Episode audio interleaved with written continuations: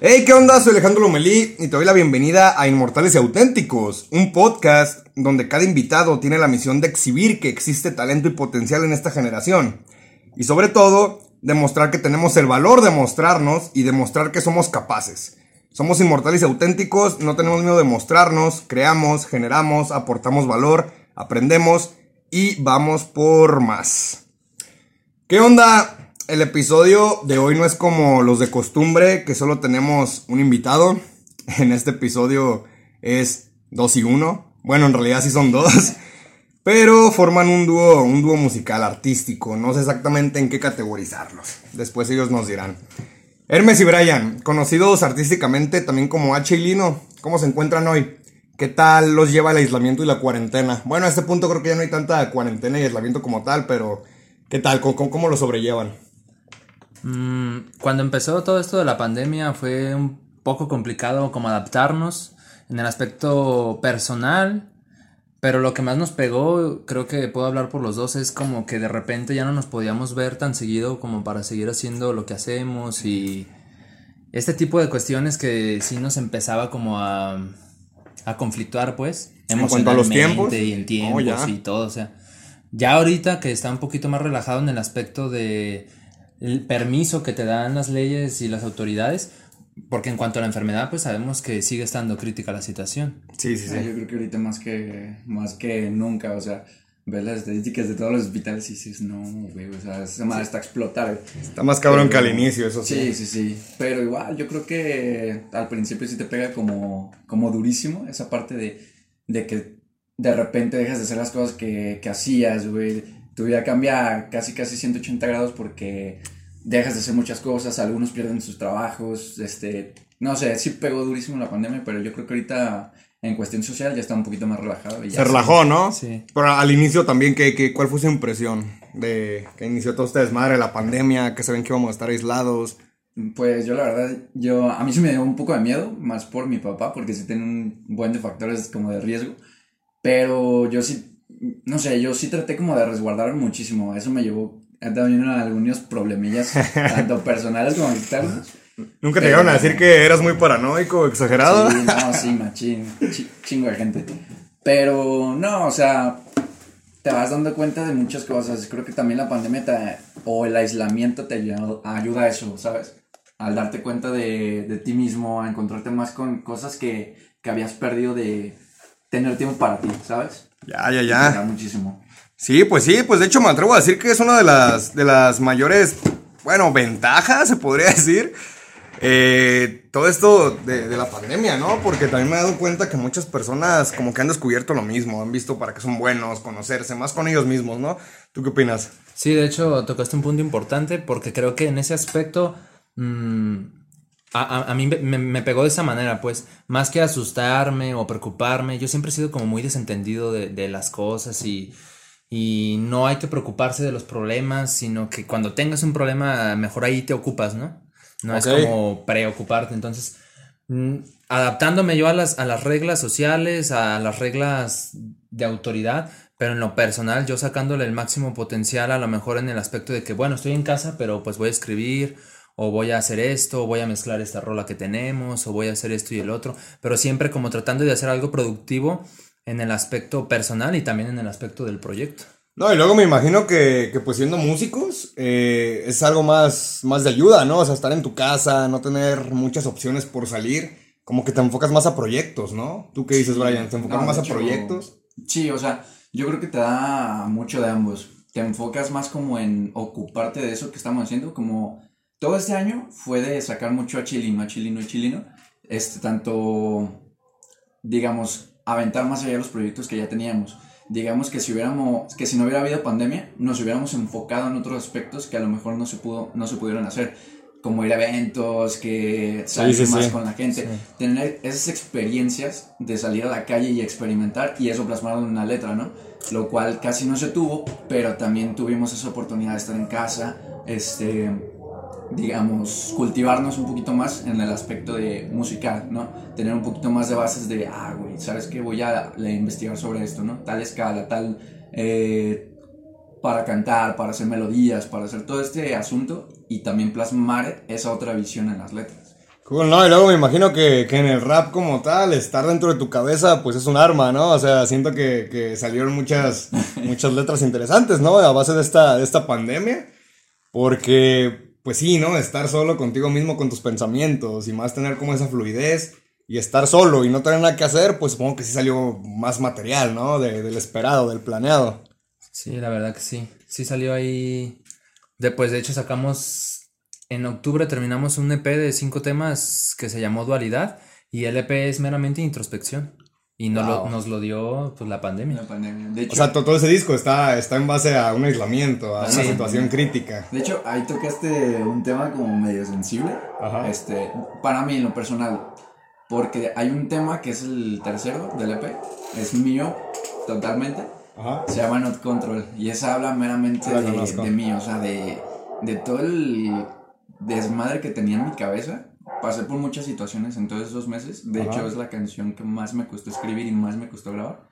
Por lo mismo de, de esa introspección que hice en mí y, y de poder sacarla, ¿sabes? De poder escribirla. Me senté a escribir y, y lloraba algo. Y, o sea, sí fue muy difícil esa parte, pero creo que eh, es un tema muy emocional. Y, y todo ese tema salió a raíz de todo lo que pasó en la pandemia. Entonces, O sea, esa, esa canción tiene sentimientos muy fuertes, ¿no? Sí. Muy personales. sí, sí, sí, totalmente. Wow. Ok, pregunta de cajón. Primero Hermes. Hermes, sin filtrar, ¿qué se te viene a la cabeza al escuchar micrófono? Mm, improvisación. Así sin Improvisación. filtrar, improvisación es lo primero que se me vino a la mente. Y pues creo que no va muy lejos de, de- de una improvisación porque un micro pues obviamente es para proyectar y que mucha gente te pueda escuchar a lo mejor ya sea en vivo o por medio de un medio digital. Pero pues siempre por más practicado que tú tengas algo, al fin y al cabo tenemos que tener esa capacidad de improvisación por si se nos olvida o por si pasa algo fuera del plan, que siempre va a pasar algo fuera del Sí, plan sí, sí, siempre. y saber qué hacer pues. Ok, cool. Brian, ¿qué pasa por tu cabeza al escuchar papel? Sentimientos. Sentimientos. totalmente. Sabes, ¿no? O sea, tienes tu papel enfrente, al lado de dos codos. Pensamientos, introspección, vivencias. Todo se basa en sentimientos. Ah, les digo que, que siempre me ha, me ha fascinado platicar con músicos porque siento que le toman tanta, tanto flow, tanto amor, tanta pasión a las cosas que pues sorprende, ¿no? O sea, una persona que no está tan enfocada a la música, pues ver como todo este proceso creativo de, o, la, o la parte trasera, ¿no? Del resultado, como por ejemplo la canción de Not Control, yo no conocía que hablaba sobre la- los, los sentimientos de, de Brian. Y pues vaya, ¿no? Es un, es un proceso muy interesante. Y pues vamos a ver qué, qué, qué más viene saliendo con, con esto, que nos platiquen un poco más. Historia rápida. Hermes es una persona que llevo muy poco de conocer. De hecho, creo que apenas casi dos años hemos estado como un poquito en contacto. Bueno, en contacto recientemente por el, por el proyecto. Pero pues ahí andamos. Y pues tenemos una persona que nos conecta en común. Y pues a Brian es la primera vez que tengo contacto directo con él. No pasaba de, de algunas menciones que me hacía Hermes acerca de él. Eh, pero lo que me llamó más la atención de, de los dos es el trabajo y la música que hacen. De hecho, pueden, han visto que lo he compartido mucho en redes sociales. Me parece un proyecto muy, muy bueno. Y pues ellos dos tienen un dúo, como se los, como se, se los dije, ¿no? No sé si es hip hop, rap, en qué se categorizan. Tengo esa duda para ver cómo lo podemos mencionar. Porque no sé si decir hip hop o rap. ¿Cómo se podrían categorizar en alguna de esas dos? ¿O prefieren no, no mantener alguna, Es, alguna etiqueta ahí de, de, de música? es que el, el rap es parte de, de toda una cultura y la cultura es la que le conocemos como hip hop. Ahí te va, la, la cultura hip hop engloba ciertos puntos o ciertos aspectos como es el breakdance que viene siendo el baile, que viene siendo el, el- el freestyle que es la improvisación, música en DJ, samples y demás. Y en el aspecto más musical pues está el rap. Entonces El graffiti, el graffiti también es parte de la cultura hip hop. Entonces, ¿es esto una cultura al mencionar la palabra hip hop? Hip no solo es es- un sí, género, ni un baile, ni nada. Es una. Es una No, estás Wow. hablando de cultura. De hecho, ahí se suele como confundir mucho porque varias bandas dicen, no, el hip hop es el, el- la música en inglés, ¿no? De, ah, los negros y eso. Pero, Sí, no, sí, o sea, ahí el asunto es que rap es la música del hip hop. Ok, entonces sí se podría categorizar su música como rap. es rap. Excelente. Eh, ok, pues, pues qué más, ¿no? Siguen creciendo y me platicaron que su trabajo ya lo llevaron a diferentes plataformas como Spotify y YouTube. Cuéntenme, ¿qué fue lo que los motivó a comenzar en este, en este mundo del rap? ¿Tienen alguna visión? ¿Tienen alguna meta a dónde llegar? ¿Qué motivos tienen? ¿Qué, los, qué los empujó a hacerlo? Pues yo creo que meramente fue transmitir el mensaje, ¿no? Eh, bueno, a mi parecer, creo que si te vas a distintos países donde hacen rap, vamos a hablar de los que hacen rap hispano, ¿no? Eh, en toda Latinoamérica y en España, hay diferentes eh, focalizaciones, digamos así, en las letras de, rap, ¿no? En España se usa mucho el rap conciencia. Ahorita pues ya está metiendo como más trap y todo. Argentina, que es uno de los países que tiene más rap, eh, están ahorita mucho con eso del, del, trap. Y eso es lo que está vendiendo ahorita. Pero todo, todo Latinoamérica, todo el rap hispano tiene diferentes, eh, digamos, focalizaciones en los temas. En México se utiliza más como el rap malandro y, y rap de, de, hablar de muchos temas como muy sensibles. Sí, sí, sí, de calle. Ajá, calle, más que, más que otra cosa. Entonces nosotros teníamos como esa visión de cambiar ese panorama, de, de hablar de ese rap callejero, de ese rap que, que no nutre tanto, digamos, a la cultura, y entregar un mensaje como más consciente, o si hablamos de calle, entregarlo con una perspectiva diferente a como, está, como se está acostum acostumbrado a ver en el rap mexicano. Entonces, eso fue una, gran, una de las grandes pautas que nosotros tomamos en nuestro rap. Ok, como se puede decir que cambiar un poco el concepto de lo que es el rap mexicano y adaptarlo más a su estilo. Básicamente. Cool, Hermes, ¿tú tienes alguna, alguna otra visión con esto? No, estoy totalmente de acuerdo con Brian. Ese fue como el enfoque cuando lo charlamos, eh, que empezábamos a platicar de que queríamos hacer rap, de que queríamos hacer música.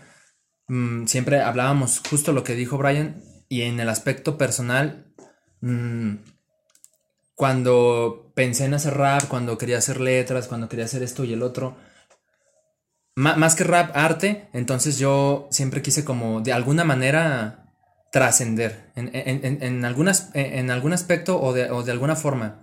Me viene a la mente una frase que dice que dicen en la película de Troya, cuando Aquiles va a pelear contra Boagrius, un super guerrero, y pues Aquiles no estaba tan alto y fuerte.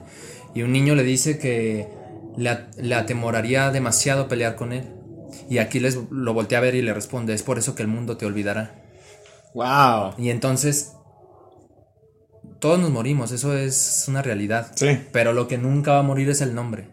Eso, Ok. y depende de uno, depende de uno hacer que el nombre muera o no muera. Entonces, yo a lo mejor es un, es un trip muy intenso el que traigo, pero. no, no, está, está interesante. Pero sí, o sea, eso me motiva en lo personal, pues también. Ma- O sea que más, se podría decir que más que nada la idea que tienen es, es trascender más allá de la vida, ¿no? Que, que sus letras queden impregnadas Estaría en, muy chingón. en la sociedad o algo Sí. así. ¿Y qué, qué, qué fue lo que te motivó a ti, Hermes, a, a aventarte con este proyecto?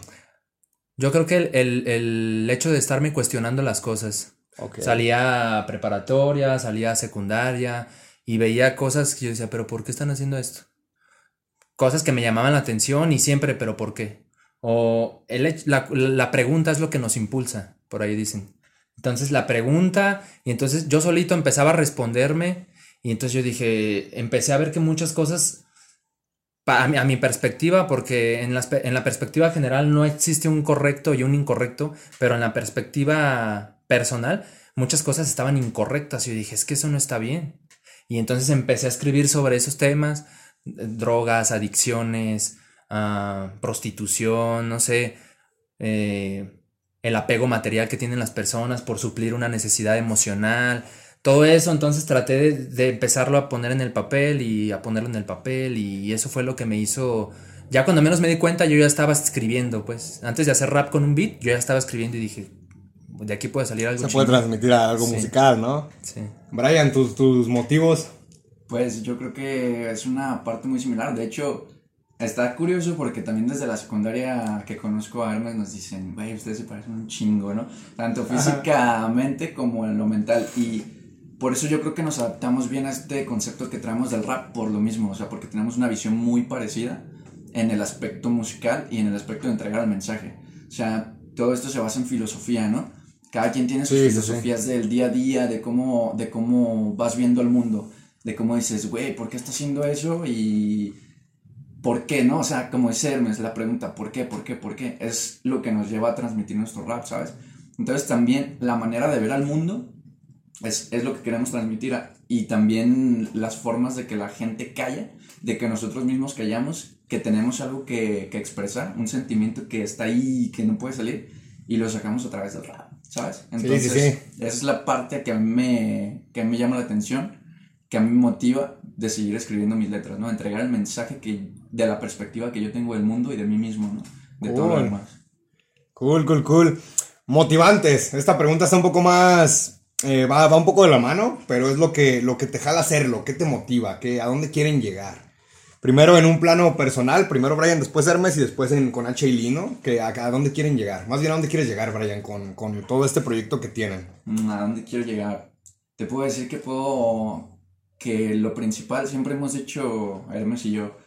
eh, aunque nos escuchen 10 personas, los temas siguen siendo de nosotros, ¿no? Entonces, yo cuando escribo un rap o cua- y cuando ya lo estoy grabando, que lo estoy tirando en flows y lo que quieras, me siento bien liberado. Entonces, es esa sensación de liberación este, personal, de sacar toda esa frustración, de sacar toda esa alegría, de sacar esa tristeza este, de mi cabeza y poder plasmarlo y que la gente diga, guau, no manches, me siento identificado con lo que estás sintiendo este, este, este compa, ¿no? Al hacer sus letras. Que la, la gente se siente identificada con lo que yo digo, eso para mí, pues me realza mucho en esta cuestión del rap, ¿sabes? No, O sea, sí, me imagino. sacarlo. Sí, sí, sí. Hermes, ¿a dónde, ¿a dónde quieres llegar? ¿Qué tienes planeado con este proyecto en cuanto al, al aspecto personal? A ti, a Hermes. Mm, eh, comparto con, con Brian, es, es más que nada liberar, es como la válvula de escape de... Como mucha gente tiene su válvula de escape eh, jugando, jugando fútbol o practicando un deporte, o otra gente tiene su válvula de escape bebiendo. Esta es mi válvula de escape. Entonces simplemente es sacar emociones que no puedo sacar a lo mejor en un día a día por lo que tú gustes y mandes. Y Cool. ahí la saco en el, en el rap. Pero es- está interesante esta, estos motivantes que manejan porque lo que me he dado cuenta no le tiran como a... O sea, obviamente quizá en el proceso, o no más bien quizás, sino en el proceso pues van a, van a empezar a escalar. Pero está interesante que sus motivantes no sean como más dinero, ¿no? Más llegar a, a ser escuchados por todos lados, alguna industria o algo así. Está interesante que, que lo tomen como un hobby, ¿no? Siento que al encontrar algo que te sirva para crear cosas chingonas y aparte poder, pues vaya, ¿no? Aportar algo de talento, pues siento que es algo, pues vaya, ¿no? De, la- de las cosas más chingonas que te pueden pasar, que puedas combinar esa parte de expresar lo que sientes y aparte pues aportar algo a la música. Está, está, muy interesante. ¿Y cuánto tiempo llevan en la música? Pues, mira, siendo H Lino tenemos que será como tres años más o menos. En lo personal, yo aprendí a tocar guitarra cuando estaba en primero de secundaria. Y de ahí toqué guitarra, por ahí me quise involucrar un poquito con el piano. Y nada, conozco un poco, un poco de reglas eh, musicales, por así decirlo.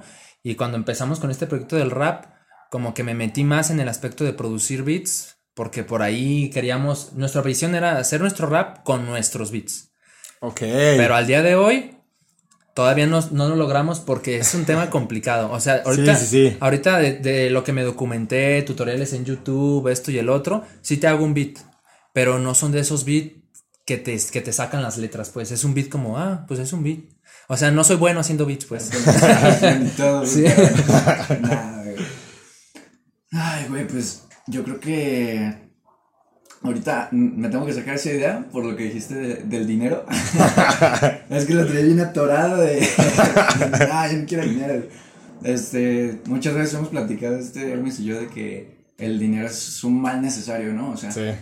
todos, todos se rigen por un Dios y lo que quieras, pero el Dios es el dinero. Sí, O sea, sí, sí. Entonces, eh, esa parte de, de que no, que voy a hacer música para tener chingo de dinero, no, o sea. Yo, No, no va con ustedes. Nah, superación personal y todo. Eso es lo chingón. Pues yo, yo siento que al hacer cosas de valor, cosas, cosas buenas para el mundo, pues eso es como por añadidura, ¿no? O sea, no, no dudo que tarde o temprano pues comience este proyecto a crecer más, pero insisto que, que está muy chingón eso, que, que no vayan exactamente a tirarle, a poner el ojo en, en- en tirarle dinero, ¿no? Pero pues igual, pues qué chingón que en algún momento el, el mismo valor que aportan, la misma, el mismo talento, pues se pueda haber una gratificación, ¿no? Sí, Entonces, Sí, Sí, no, obviamente sí. estaría chingón. Obviamente Sí, es estaría con chingón. madres, como, No, como dice Brian, es un mal necesario. O sea, buena o malamente, pues el dinero pues mueve al mundo, ¿no? Creo que llegamos a una edad, pasando los 20, que te das cuenta que triste o buenamente, pues el dinero es, es parte de todo, ¿no? Sí, sí, sí. Simplemente para estar aquí, pues es dinero, todo. sí. Qué chingón, Brian, ¿tú cuánto tiempo llevas en la música? Mm, ¿Tuviste algún acercamiento anterior como Hermes o fue en el proceso fue de más- H y Lino? No, fue más espontáneo. También, pues yo escucho rap desde que me acuerdo. Eh, yo creo que tenía como unos tres años cuando en, Wow. mi, en mi casa empezaron a poner Eminem y dije, yo estaba chiquito y a mí me gustaba Eminem, o sea, y ya fui creciendo, fui creciendo y yo creo que también como a inicios de la secundaria, ahí también mis amigos que les gustaba el rap, pero ya sabes, ¿no? Que escuchaban a los raperillos de, de la calle, que hablando esto y el otro, y uno naturalmente pues se va adaptando como a eso. Ajá. Y lo primero que empecé a escribir, te digo, fue en primero de secundaria y fueron letras como de, como de malandros y todo. Y- Sí, sí, pues te adaptas, ¿no? A lo, Ajá, que- a lo que exacto, está. Exacto, te adaptas a, a lo que todos pues están haciendo ahí, ¿no? En la secundaria, descubres tu personalidad y qué onda. Y ahí estaba yo, ¿no? Escribiendo mis letras. Digo, no eran letras que yo viviera, o sea, meramente uno ahí se inventa las cosas de que hay en el barrio y... Sí, sí, pues te, te viajas, te vas con la idea. Ajá, exacto. Y eso fue mi primer acercamiento con el rap. Ya después, cuando lo conocí en tercero de secundaria, empezamos así como a ser muy amigos y todo. Salimos de la secundaria y empezamos a mezclarnos mucho con, con el rap de España, me acuerdo. Este, siempre era como rap, rap, rap, rap, todo eso. Y ya más o menos como, que fue, yo creo que teníamos como 17, 18 años, que empezamos a, a meternos más al proyecto de Achilino sin saber que íbamos a hacer Achilino, ¿sabes? Oye, güey, deberíamos hacer letras, deberíamos hacer rap. Ah, Simón. Para ese entonces, pues los dos trabajamos, pero el dinero que sacamos era muy poco, ¿no? Entonces, pasa el rato, vamos más con, con la idea de, güey, tenemos que sacar rap, rap, rap, rap, rap. Y nos hicimos tanto de esa idea que, pues, aquí estamos. Cool, o sea que na- nació como un Fue proyecto. como una necesidad de, de- de escupir lo que, lo que veíamos. Fue un- realmente es una necesidad de, de ponerte en una canción lo que está mal. A lo mejor para mi perspectiva. Ajá. Pero como decía Brian hace rato y también como yo dije, pero conectar con la gente que piensa que también eso que tú estás diciendo está mal.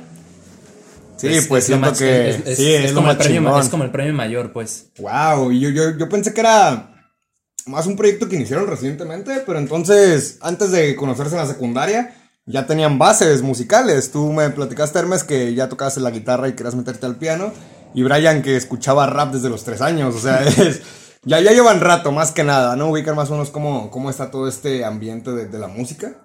Genial. Esta duda la tengo desde que me platicaron de su proyecto y la estaba reservando para este episodio.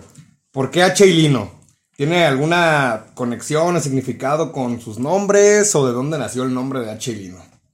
Mm, pues yo como Lino, eh, sí tiene ah, para mí un significado más, digamos, haciendo el homenaje a Hermes, porque, bueno, mi nombre lo escogí, digo, haciendo el homenaje a él, porque en la cultura, en la mitología griega, Lino es el creador de la poesía lírica, ¿no? El que hace todo ese desmadre, pero a la vez es el hijo de, de Hermes. Entonces, este, digo, yo siempre he pensado que, que Hermes escribe mejor que yo. Eh, Ok. Para mí eso se me hace como una realidad, tiene unos skills muy, muy perros. Entonces, cuando iniciamos yo dije, güey, pues no, no se me hace sobajante para mí porque a fin de cuentas es mi carnal. Entonces, para mí se me hizo chido hacerle un homenaje con mi nombre a, pues a, al güey que me motiva a, a seguir escribiendo mis raps, a pulirme, a ser, a ser mejor, ¿no?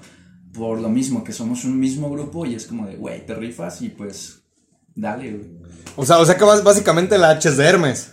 Sí, de hecho la H es porque yo no quise ponerme un nombre fuera de lo que soy, porque no quería que hubiera mucha diferencia entre H y Hermes.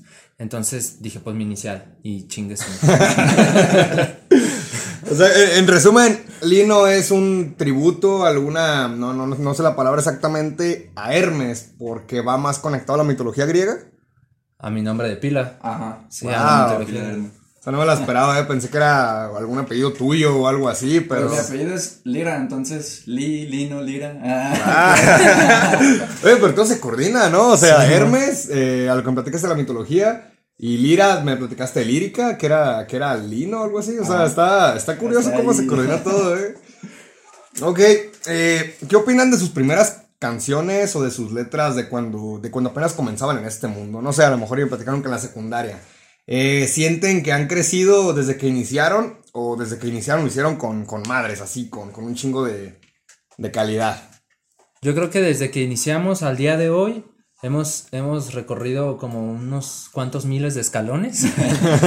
Evolución de mil por ciento. Sí. Ah, sí, me Pero, pero yo como le dije a Brian y lo platicamos siempre que nos ponemos a ver las primeras temas que sacábamos, le dije, güey, es que son, fueron, esos temas fueron necesarios, güey. De no hacer esos temas, no nos, no nos hubieran permitido llegar ahorita a los temas que hacemos al día de hoy. Entonces, de no haber hecho nada, no estaríamos haciendo nada ahorita. Empezamos con algo que no fue muy bueno, que ahí traíamos un chingo de de oportunidad desde el nivel de seguridad que proyectábamos en las rolas, así como medio Sí, sí, sí, es muy todo. importante. Pero pues poco a poco, lo importante aquí es que los dos somos lo suficientemente capaces de discernir entre, güey, fíjate aquí cómo suenas y eso está mal, güey. Entonces hay que corregirlo en la siguiente rola. Y en la siguiente rola corregíamos ese error, güey. Y la escuchábamos, mira, güey, ya no suenas así, pero mira, ya tienes este otro error. Entonces todo el tiempo sabemos discernir eso y, y también tenemos la madurez como para que Lino me diga a mí, ¿sabes qué, güey? Te estás equivocando aquí, güey. Y yo aceptarlo y decir, ah, ¿sabes qué, güey? La neta tienes razón. Y no me cierro en el de que, no, güey, pues yo quiero hacerlo así porque es... ¿Sí me Porque explico? música. Tenemos como esa, esa madurez también, o yo le digo a este güey, ¿sabes qué, güey? Está chido, pero te hace falta esto, güey, porque suenas así. Y también dice, güey, sí es cierto, lo voy a tomar en cuenta. O sea, también esa parte de- del feedback la eh, crítica. 24/7 es totalmente indispensable para seguir escalando más. O sea que en cada, cada canción que sacan, cada nueva cosa que, va, que van creando, la, se puede analizarla para ver en qué pueden mejorar. Sí, totalmente. Es que ah, alguna banda va a decir que somos bien intensos, pues, pero siempre nos ponemos bien meticulosos con todas las rolas, güey. Entonces, te digo, hace, que Octubre, hace tres meses sacamos este, el disco que fue Dualidad, LP. Entonces, nos ponemos a analizar las canciones y decimos, güey, están chingonas y, y yo me siento bien satisfecho, personalmente me siento bien sa- satisfecho con Dualidad. Pero sacamos estas últimas dos canciones, que fue lo que dejé y Desenfoque, que fue mía. Y no, es, un, es una evolución que dices, güey, ¿en qué momento pasó esto, no? O sea, tanto musicalmente, tanto la vocalización, la proyección, los flows, la voz que, que tenemos, es algo totalmente diferente y todo a base de las críticas, obviamente constructivas, que nos hace, bueno, a veces decimos, nada, le hice un culero, ¿no? O, o- o una madre así, pero a fin de cuentas es meramente para, para ser mejores en las rolas. Y algo que a lo mejor y nosotros, si decimos cuando escuchamos temas ajenos, es como de, güey, escúchalo, se escucha que está rapeando hablando con su voz, que está diciendo, mira, güey, esto, esto, esto y lo otro. Y nosotros lo que hemos estado tratando de hacer, esa evolución que estamos buscando, es meramente que nos escuche como si estuviéramos hablando, como ahorita en el podcast, ¿no? Que, es, que en realidad estemos rapeando la canción y que la estemos proyectando como, como queremos, o sea. Ah, ¿sabes qué? Métele tal y esto y el otro, eh, y acá. Entonces es la evolución que estamos buscando. Y yo creo que a día de hoy, eh, desde que iniciamos con la primera canción hasta ahorita, sí, mil escalones arriba. Ah, me imagino que han pasado por muchas retroalimentaciones, ¿no? Porque, y, diablos, ¿no? Iniciales de la secundaria, pues ya, ya son años atrás, ¿no? No, es- yo creo que es más interesante ver la biblioteca de temas que tenemos sin publicar. en serio. Oigan, es cierto, ¿en, en qué se basan para cuando ya graban y decir, ¿sabes qué? Hay que subirlo o ¿sabes qué? La verdad no. ¿Tienen algún, como algún criterio? ¿En qué se basan la Yo voz? simplemente si me mueve. Eh, Si me Si mueve, si lo, si lo escucho y digo, verga, sí está chingón. sí está chingón así. Tengo temas donde a veces llega Brian y, y digo, mira, güey, grabé esto. Porque a veces grabo solo cuando, es- cuando no va, pongo el micro yo y grabo y así. Ajá. Y ya viene él y se lo muestro. Y le digo, mira, güey, grabé esto, pero no lo voy a publicar porque no me gusta. Y luego se lo pongo y lo escucha y luego dice, no mames, güey, está bien perro. Y- pero la misma exigencia, digo, no, güey, sí, a lo mejor está bien ejecutado. Ajá. Eso sí, no. Pero no estoy, emocionalmente no te estoy proyectando nada, güey. Y no me gusta, güey. La idea del rap es transmitir, güey. Y si hay raperos, fíjate, ahorita se me vino a la mente, hay raperos que escriben conciencia de una manera tan espléndida que la pura lírica te, te lleva a un lugar. Y si analizas la lírica dices, no manches, este güey es el mejor del mundo escribiendo. Pero si analizas la dinámica del audio, la proyección emocional, los flows, lo lineal que puede sonar, te aburre. aunque suene mal, te aburre, porque bien me puede estar contando a lo mejor la nueva creación de la Biblia, si tú quieres, pero, pero si lo cuenta bien lineal y bien lineal y no le varía y bien lineal y no, pues es que... Termina se- siendo tedioso. sí, se termina hecho, siendo tedioso. Algo que le aplaudo acá al H es que es- meramente el vato es bien exigente, o sea, yo, an- bueno, Hasta eso- caigo eso gordo, güey. a ratos, a ratos. Pero, como por ejemplo, yo antes, cuando sacamos el primer material, pues los dos, ¿no? Súper novatos y todo. Cuando sacamos el segundo material, que fue Parábolas, traíamos ahí dos, tres rolillas que se quedaron afuera, por una cosa o por otra. Pero yo me, me sigo acordando, me da risa. Yo tenía una canción que nunca salió, que a mí me gusta, de hecho, en algún momento lo voy a volver a grabar. Sí, no, sí está buena, güey, sí está, Está, buena. la está buena la canción, se llama Nota Personal la, la canción. Entonces, en el momento que yo la grabé, dije, no, güey, la mejor canción del mundo, ¿ah?". Pero les, les escuché la chiste, güey, es que no, no estás proyectando nada. Y no, no, así hay que publicarla. Yo le decía, sácala así, sácala así. Pero ya ahorita la, la, la escucho y digo, no, güey, esa madre está plagada de errores. No tiene una línea Sí. que proyecta al, al 100, ¿sabes? Ajá. Aunque, la, aunque la letra está muy buena, Ajá. la proyección, la forma de rapear, la ejecución está mal hecha a full, ¿sabes? Pero e- eso, eso les da una ventaja, pues, súper grande, ¿no? Porque, les digo, les digo, yo, yo los he escuchado y pues suenan súper bien producidos, el beat es bueno, la música es buena, digo, la, la voz es buena y pues no es como ustedes mencionan, ¿no? Que mencionan que no era lineal, ¿no? Que, que, bueno, quiero entender eso. Lineal es como que no transmita nada de feeling, ningún sentimiento, Lineal, como muy lineal seco. es como. Lineal es como. No sé, irá. Por ejemplo, lineal es rimar 1, 2, 3, 4. Y la siguiente patrón te voy a rimar igualito 1, 2, 3, 4. Y el siguiente patrón te voy a decir igualito 1, 2, 3, 4. Dice, Ok. obviamente diciendo voces, diciendo cosas diferentes, pero la voz todo el tiempo suena igual y la métrica de la, del tema Ajá. está igualito todo. En todo. Todo, todo, todo. O sea, es como algo bien lineal. ¿no? Es algo, algo cuadrado, ¿no? Ándale, o sea, que aburre. Esa es la palabra que estaba buscando, sí, es cierto. Es Ok. algo cuadrado, güey. Pero está está súper bien eso, ¿no? Porque, bueno, al tener la exigencia tanto de H como de Lino, eh, pues llega un punto en el que si les gusta algo es porque es algo bien, ¿no? Es Sí. algo que, que vale la pena escuchar, ¿no? De hecho, hay un chingo de retroalimentación entre los dos porque hay un tema de dualidad, el último con el que cerramos. Este, que la chica decía, güey, no puedo sacar esta métrica, que, que tal, güey, no me sale y se escucha bien cuadrado. Y, y uno da su aportación, ¿no? Güey, es que cámbiale en este pedazo tal, eh, tal acentuación, digámoslo así, o tal palabra por, por esta otra que tenga una tildación diferente. Arre, y ya queda bien en la métrica, ya se escuchan los variados. Tanto él como a mí me dice, güey, es que cámbiale esto, se ve más dinámico. En cualquier rola que saquemos, siempre hay una retroalimentación de, de H o de Lino. Entonces, ya sea un tema que sea solitario de H o sea un tema solitario mío, siempre va a ser H y Lino, ¿sabes? Porque ahí colaboraron los dos en, en cuestión de la focalización del tema. Sí, tienes razón. Entonces, al, al final de cuentas, a lo mejor y si tanto como Lino o H graban un, un tema solo, viene como el toque de los dos, ¿no? Sí, a fuerzas. Básicamente. Cool. Ahorita que, que me están diciendo de lo lineal, debo de confesarles que cuando yo era adolescente, me llegó una etapa en la que el rap corría también por mis venas y me metí mucho al rollo de, de producción y rapear, ¿no? Mi nombre era MC Datreville. Es más, si quieren al final les pongo una, una parte de la canción y ustedes me dicen qué opinan, ¿va? Porque Va, ahorita va, que va, menciono lo de lineal, siento que va a ser una rola pues plana, ¿no? Cuadrada, no tiene nada interesante, la mostramos al final. Eh, ok, yo siempre he sentido que todo tipo de expresión artística representa un estado más profundo y vulnerable de las personas, eh, de su universo, pensamientos y demás. ¿Ustedes sienten que les ha servido como persona el escribir y producir sus propias canciones? ¿Te ha ayudado algo, más bien les ha ayudado algo a su crecimiento personal? A ser más abiertos, más de cuestionarse, más receptivos. Yo creo que en lo personal sí, ¿sabes? O sea, yo siempre he sido una persona muy tímida. Así como que me pongo nervioso cuando estoy hablando en masas o, o así. Entonces, el hecho de transmitir mis canciones y decir, güey, se las voy a enseñar a, a gente que es conocida, ¿no? Y que dice, no, pues, me, me da vergüenza, ¿no? Aunque tú sientas que es un tema que, que es bueno, pero dices, güey, una persona me va a escuchar en una faceta que, que no me conocían, vaya. Este, sí te da mucha seguridad. Ok. Te da seguridad de tanto en ti mismo, te da autoestima y te, te saca, ¿sabes? De hecho, hace poquito este, um, fui a un torneo de, de freestyle. Entonces, eh, íbamos a ir a la chicha y yo, pero pues por una cosa o por otra no pudo ir. Terminé yendo solo, o sea, yo estaba paniqueado, te lo juro, yo estaba miedoso a full. Pero dije, bueno, o sea, me voy a atrever porque si no lo hago ahorita, va a pasar el tiempo, no lo voy a, no lo voy a hacer, no lo voy a hacer, voy a hacer desidia y no voy a tener esa vivencia, esa progresión, que es la que, que quiero conseguir, ¿no? Entonces me metí, la, la cagué.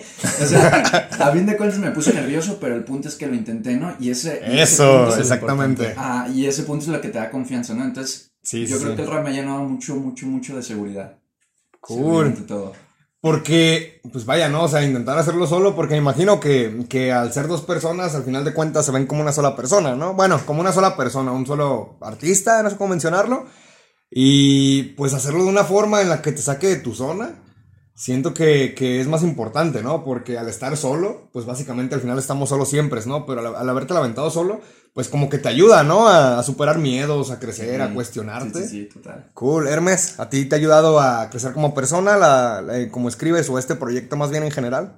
Sí, totalmente, totalmente. Yo era como, siento que todavía sigo siendo, y tra- y trato de no, trato de abrirme más, pero yo siempre he tenido una personalidad como muy cerrada, que, que cree en sus ideas, y si el cielo es verde, es verde para mí, y no voy a cambiar de opinión. Pero, o sea, ahorita todavía lo tengo. Sin embargo, creo que lo he eliminado demasiado, demasiado lo he eliminado, he aprendido como a tener chingo de amplitud. Como ser más abierto a Sí. ideas ajenas. Sí, sí, sí, o, o aceptar. Hay veces, hay veces que puedo debatir de algo, doy mi punto, escucho el punto, trato de convencerlo, si no lo convenzo, pues ahí se murió y ya. ¿Sí? Ya no es de que, no, güey, a huevo, a huevo. ya no es, y antes sí era así, güey. Antes sí era así, entonces. Antes eras que- más de, Eh. de, de meter las ideas de a huevo, güey, ¿no? mames, cagante. Pues ahorita me mencionaste que, que hasta caías gordo, ¿no? Cuando andabas tan exigente. Cool. Ok, eh, ¿dónde y cómo es, dónde, ma- más bien, dónde sucede la magia? ¿Y dónde se cocinan todos sus proyectos a la hora de grabar? ¿Tienen algún estudio, algún plan más casero? ¿Escriben cada quien por su cuenta? ¿Escriben juntos? ¿Dónde, sucede la magia de H. Lino? Pues de todo, ahorita lo- de eso que mencionaste ha habido de todo, pero la que más predomina es, es el estudio casero que armamos, eh, que a pesar de que es un estudio casero, creo que al día de hoy tiene una calidad muy respetable. Claro, nunca va a asimilarse a la de un estudio profesional, pues porque simplemente el lugar donde está no, se, no tiene las condiciones adecuadas. Acondicionamiento acústico y todo. Sí, sí, pero... No, y si vieran dónde estamos grabando ahorita, No, pero al día de hoy, o sea, creo que sí hemos, hemos vencido ese, ese obstáculo, esa barrera que veíamos que al principio decíamos, güey, es que va a sonar bien feo, va a sonar poco profesional, va a sonar X o Y. Lo fuimos, lo fuimos trabajando, fuimos dando, documentándonos también y, y nada, y, sí hemos grabado de repente dos, tres temas en otros estudios, a lo mejor un poquito más profesionales. En el aspecto de la escritura, a veces me pongo en YouTube a escuchar beats, si un beat es bueno, si un beat es bueno y me empieza a sacar la lírica, pues la empiezo a escribir sin Brian, no hay pedo.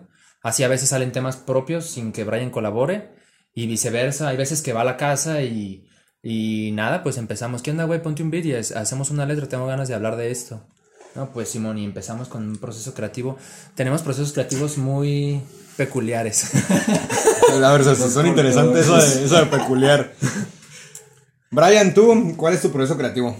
Uy, ¿Dó- ¿Dónde se genera, más bien, o cómo? yo escribo en todos lados. Este, fuera, fuera de que esté en mi cuarto y tenga la paz que genera ese, ese lugar para mí, que ahí sí salen la mayoría de mis canciones. De hecho, ahí escribí la mayoría de mis temas. Pero bien, te, bien puedo estar viendo algo en el camino, no sé, voy en el tren, voy caminando, lo que quieras, y agarro mi celular y ahí también, fum, fum, fum, tengo dos, tres temas que salieron de mi celular que Wow. también está- están muy buenos porque eran meramente las vivencias que estaba, en ese, que estaba pasando por ese momento. Entonces puedo escribir en, en cualquier lado, ¿sabes? Puedo agarrar, caminar, irme lejos, ir a un parque y escribirte algo de lo que, de lo que esté pasando ahí, ¿sabes? Entonces, conforme a la escritura, eh, hay veces que tengo problemas con eso porque yo escribo sin, sin beat, ¿no? O sea, yo te escribo lo que quieras sin un beat. Y ya cuando me intento copiar un beat es como de chino, cada métrica. Coordinarlo, ¿no? Sí. Exacto. Ya, ya, ya. tengo que eliminar dos, tres cosas y el proceso creativo se vuelve un poquito más complicado, pero a, mi- a mi gusto, pues es como de, me llena, ¿no? O sea, es Funciona. que tengo. Ajá, exactamente. Es, es- es Cool. total- es totalmente contrario a lo que yo hago. Como a mí me gusta complicarme la vida, también me complico de repente la métrica en, en los temas. Pero no me puedo complicar la métrica en los temas si cuando estoy haciendo un tema no estoy oyendo al beat al momento. Entonces, Ok. sí te puedo escribir una letra así sin beat, pero para acoplarla a un beat no, no, no me voy a sentir a gusto. Prefiero estar oyendo el beat y empezar normal y de repente cortarte la métrica a la mitad. Y la segunda también te lo corto a la mitad. La tercera ya te lo, ya te lo alargué patrón y medio. Y, y empieza, para mí, eso empieza a tener como más dinámica. Mm, y es totalmente contrario, por ejemplo, a lo que, Sí, sí, a sí. lo que Lino hace. Sí, sí, tú, tú agarras ya, te basas en, en el beat, mientras que Lino pues se basa en sus pensamientos, ¿no? Yo pues- imagino, yo hago mi propia vida. De hecho, cuando llegaba, cuando llegué a escribir varias, algunas rolitas, también me basaba mucho en el estilo que, que maneja H, más bien en la forma del proceso creativo. Buscaba un beat, el que me gustaba, le daba, porque también lo intenté como Lino, y era algo cabroncísimo, ¿eh? La verdad, no podía y prefería mejor escuchar y tener una base de lo que iba a hacer. Pero pues al final de cuentas se junta, ¿no? Se coordinan la parte de, de, de H y de Lino a la hora de poder adaptarla, ¿no? Porque siempre, absolutamente siempre, supongo que graban juntos, ¿no? Cuando van a hacer una canción de H y Lino, aunque sea personal, graban juntos, Sí. ¿no? Sí, casi Cool. siempre. Genial. Este sentimiento en lo personal, eh, pues es muy satisfactorio y siento que en ustedes también es igual. ¿Qué sintieron cuando su música comenzó a estar disponible en las páginas de, streaming como Spotify, en YouTube? Que veían que había recepción, que tenían visitas, que había oyentes mensuales. No, eh, de hecho me acuerdo, el primer tema que subimos, bueno, subimos dos, este, de nuestro segundo material de Parábola. Eh, lo subimos en julio, lo primero del año pasado, del 2020. Y me acuerdo que ese día no dormimos para, porque el tema se iba a publicar a las 12 de la noche. Entonces, güey, hay que, esperar, hay que ver. Y ya cuando estuvo el tema, no, pues la emoción, ¿no? Que dices, güey, ya estamos en Spotify, ¿no? Sí, está muy no, chingón. mames, no, o sea, la emoción fue como en ese momento bien grande y para mí como bien indescriptible porque dices, güey, mi, mi, mi música, mi arte, lo que estoy haciendo está llegando como a expandirse un poquito más y es como bien satisfactorio ver ahí tu nombre en los streaming y todo, es como de... güey, Sí, pues claro simplemente sí. ver que, es- que ya está disponible, ¿no? En cualquier parte del mundo, que vas a cualquier casa, ¿sabes qué? Abre, abre Spotify y búscanos y nos pueden escuchar, ¿no? Eh, Hermes, ¿tú qué sentiste? Yo eh, lo puedo resumir así súper rápido. Échale. Yo me sentí Chris Garner en la, en la última escena de Busca de la Felicidad. Ándale, así mero. Cool, cool. Sí, y luego, pues también están expandiéndose, ¿no? Acaban de, me comentaste que acaba de subirte a Spotify hace como algunos dos meses, tres meses. Y a YouTube, ¿tienen planes de, de seguir expandiéndose en otras plataformas o se quieren quedar nada más en las dos más conocidas? Pues, pues de hecho, en realidad solo le damos difusión a Spotify porque es la más comercial, pero estamos en todas. iTunes, en... Oh, En ya. Deezer, en en SoundCloud. TikToks. en- Neta, está- O sea, est- están en todos lados, pero a las que les hacen más difusión es a Spotify y, y a YouTube. YouTube. Pues es lo más, comer- lo más comercial, lo que la mayoría de la Sí, gente sí, sí, es lo que más mueve. Sí. Ok, eh, ¿han sacado o tienen pensado comenzar a sacar material en físico o se van más por lo digital? No sé, un disco No, en estaría muy físico chingón. o... Está- estaría muy, muy, muy perro, pero yo creo que a tiempos en los que vivimos lo digital es lo que mueve. Sí. Entonces yo creo que si sacamos, bueno, ah, hablo por mí, eh, sacamos algo como físico sería más por que se vea bonito, por la satisfacción de verlo y decir, güey, es una portada que nosotros hicimos, es un disco, algo... Sí, algo propio, una Ajá, creación exacto. tuya, ¿no? Sería una reliquia para mí. Pero yo creo que sí, por mi parte está más lo digital. Sí. Pero igual tienen, tienen en mente en algún momento pasarse a lo físico, ¿no? Sí, en el aspecto ese que dice Brian sí es interesante y me gustaría, eh, pero creo que también si se piensa como para comercializarlo, sería si nos hacemos ya de más audiencia y poquito, mucho más nombre del que tenemos ahorita, para que si llegamos a sacar a lo mejor una edición limitada de 100 copias, pues tengamos la audiencia que la vaya que las vaya a adquirir. Pero ahorita sacamos eso y ahí se nos quedan en el cuarto. Bueno, pues hay que, hay que sincerarse, ¿no? Sí, mismo. lo que es, lo que es. Ok, eh, ¿han tenido o tienen algún mentor o guía que les sirva como apoyo en su proyecto? Alguien que los haya guiado, que les haya dicho, ¿sabes qué? Eh, no sé, a lo mejor, no sé, masteriza de esta forma, utiliza tal micrófono, o todo ha sido como mencionaba H, que era de investigación propia. ¿Tienen alguna, alguna persona ahí que los apoye o solo es de ustedes? Todo es No, todo un es- mérito, un Todo, todo. entre- Cool. sí. Bueno, de hecho, este, últimamente fuimos con un, con un compita que conocimos por ahí en las batallas de Free. Fuimos a grabar dos, tres veces a su estudio y sí nos dio varios consejos que a, a día de hoy pues sí nos han ayudado. Más H, que es el que produce los temas, que los mezcle y a ratos los masteriza. Sí han ayudado los consejos que nos ha dado eh, pues esta persona. Pero ha sido como muy, muy leve, ¿no? O sea, como muy preciso el de, ah, ¿sabes qué, güey? Si, si mezclas de tal forma el tema, este, la master va, va a quedar así y tal, quítale estos efectos, lo que quieras. Pero sí ha sido como muy preciso. Pero todo lo demás sí ha sido meramente una Mera investigación. investigación. De ustedes. Y supongo que eso les mete más, más crédito, ¿no? Más satisfacción al saber que, pues vaya, no, no, nadie Sí. les ayudó a, a realizar su proyecto. Sí, total. Cool. Ok, eh, supongo que esto pasamos todos, yo acepto que lo he pasado. Eh, ¿Han tenido que lidiar alguna vez con algunas críticas destructivas o algunos haters? Sí, güey. ¿Sí? eh, presencialmente, casi no, güey. Presencialmente, lo más que nos han dicho, pues son compas dándonos una crítica como constructiva, entre comillas, para los Disfrazada, que, ¿no? Sí, para los que están escuchando, pero más destructiva, como luego y luego se veía la intención ahí de morder y acá. Pero pues, así como tenemos la capacidad, yo y Brian, de discernir entre una retroalimentación para, para avanzar, también tenemos la capacidad de decir, ah, este güey nomás está tirando puro odio, ¿no? Sí, sí, Y sí. ya, nomás le damos por su lado y, y punto, pues Chido, no. güey, está bien, Sí. ¿no?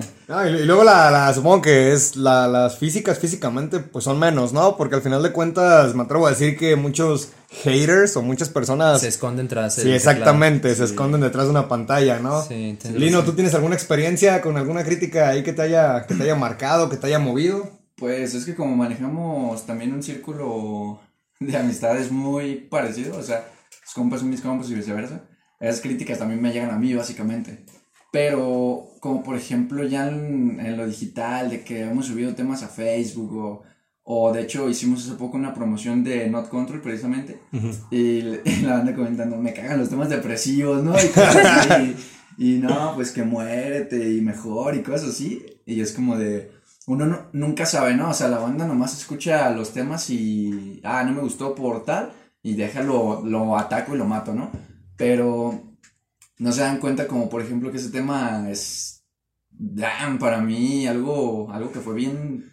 Sí, pues algo hasta sagrado, ¿no? Algo personal. Y nomás, nah, me cagan los temas depresivos. es como. No, y luego te diré, eh, hay, hay muchas veces que las personas ni lo escuchan, o sea, me he dado cuenta mucho en bloques de publicidad en Facebook que pues sí es una, sí te lanzas, ¿no? Como al, al, al ¿qué será? La boca del lobo, porque llegas a personas que ni te conocen, Sí. ni saben quién eres, y pues están como con la libertad, ¿no? De atacar con algunos comentarios, pero pues al final de cuentas volvemos a lo que dice, a lo que dice H, se esconden detrás de, de una pantalla, ¿no? Sí, exacto. Y de hecho, ahorita me recuerda uno, ya es que te contábamos al principio que, que en España maneja mucho rap conciencia y todo, todo ese asunto. Subimos un tema eh, que, es de, que es del H, que habla de, de la etapa de la vida, ¿no? Que uno cuando es adulto, que pasa ahí un machín mierda, si quiere volver a ser niño y todo, ¿no? Es un tema que digo, no, la escuchas y te llena bien machín porque es, mames, es cierto, ¿no? Entonces una persona, un güey X comentó, no, que, que me caga que le están copla- copiando las líricas y los flows a los de España y su es como, no, Sí, de, de hecho le apodamos Brian y yo el, el referencias descaradas. Porque el vato puso al final puso que no se les note tanto las referencias. Pero no lo conocían, es un güey Nah, ajeno, ¿no? A su vida. Nada, sí, imagino que, que día a día en proyectos así, pues propios de personas que, pues aún no somos famosas, ¿no? Bueno, no se crean, también en cuanto a famosas, pues siempre va a haber como esa, ese hate, ¿no? Sí, De- fuerzas. ¿Ustedes lo asocian a algo, ese, ese coraje que tienen las personas de atacar? Pues Yo en lo personal siento que viene el hecho de que las personas se animan a hacerlo. O que se están animando a lanzarse a, a las críticas como tal. Que carecen de valor de, de por qué ellos sí lo pueden hacer y Eh. por qué yo no. O sea, pues hay que atacarlos, ¿no? Sí, meramente yo creo que es pura frustración. frustración. Eso iba a decir yo también, Exactamente. güey, frustración. Ahí coincidimos. Ok. eh, ¿Qué les dirán a las personas que tienen un proyecto en mente musical o de cualquier tipo, pero que están esperando las circunstancias y el material perfecto para hacerlo realidad? No, yo, por ejemplo, me pongo como a hacer de la, la retro, de que escucho, o sea, escuchas nuestros primeros temas y dices, ay, tan malazos, ¿no? Pero a fin de cuentas, si tú piensas que no es lo suficientemente bueno, nunca vas a sacar nada. Porque si no lo intentas, si no, si no te metes al papel y no empiezas a sacar tus letras, nunca vas a sacar nada porque vas a pensar, güey, no es bueno, no es bueno y nunca lo vas a sacar. No vas a estar haciendo ese progreso. Además de que si tú estás buscando todo el tiempo reconocimiento, de que, güey, estoy subiendo mis temas cada dos semanas, cada semana, subo un chingo de temas, pero no me está llegando gente, te vas a frustrar. Y si, y si buscas reconocimiento, no, no lo vas a obtener de la noche a la mañana, entonces te vas a frustrar. Entonces, meramente yo creo que es paciencia, disciplina y ganas.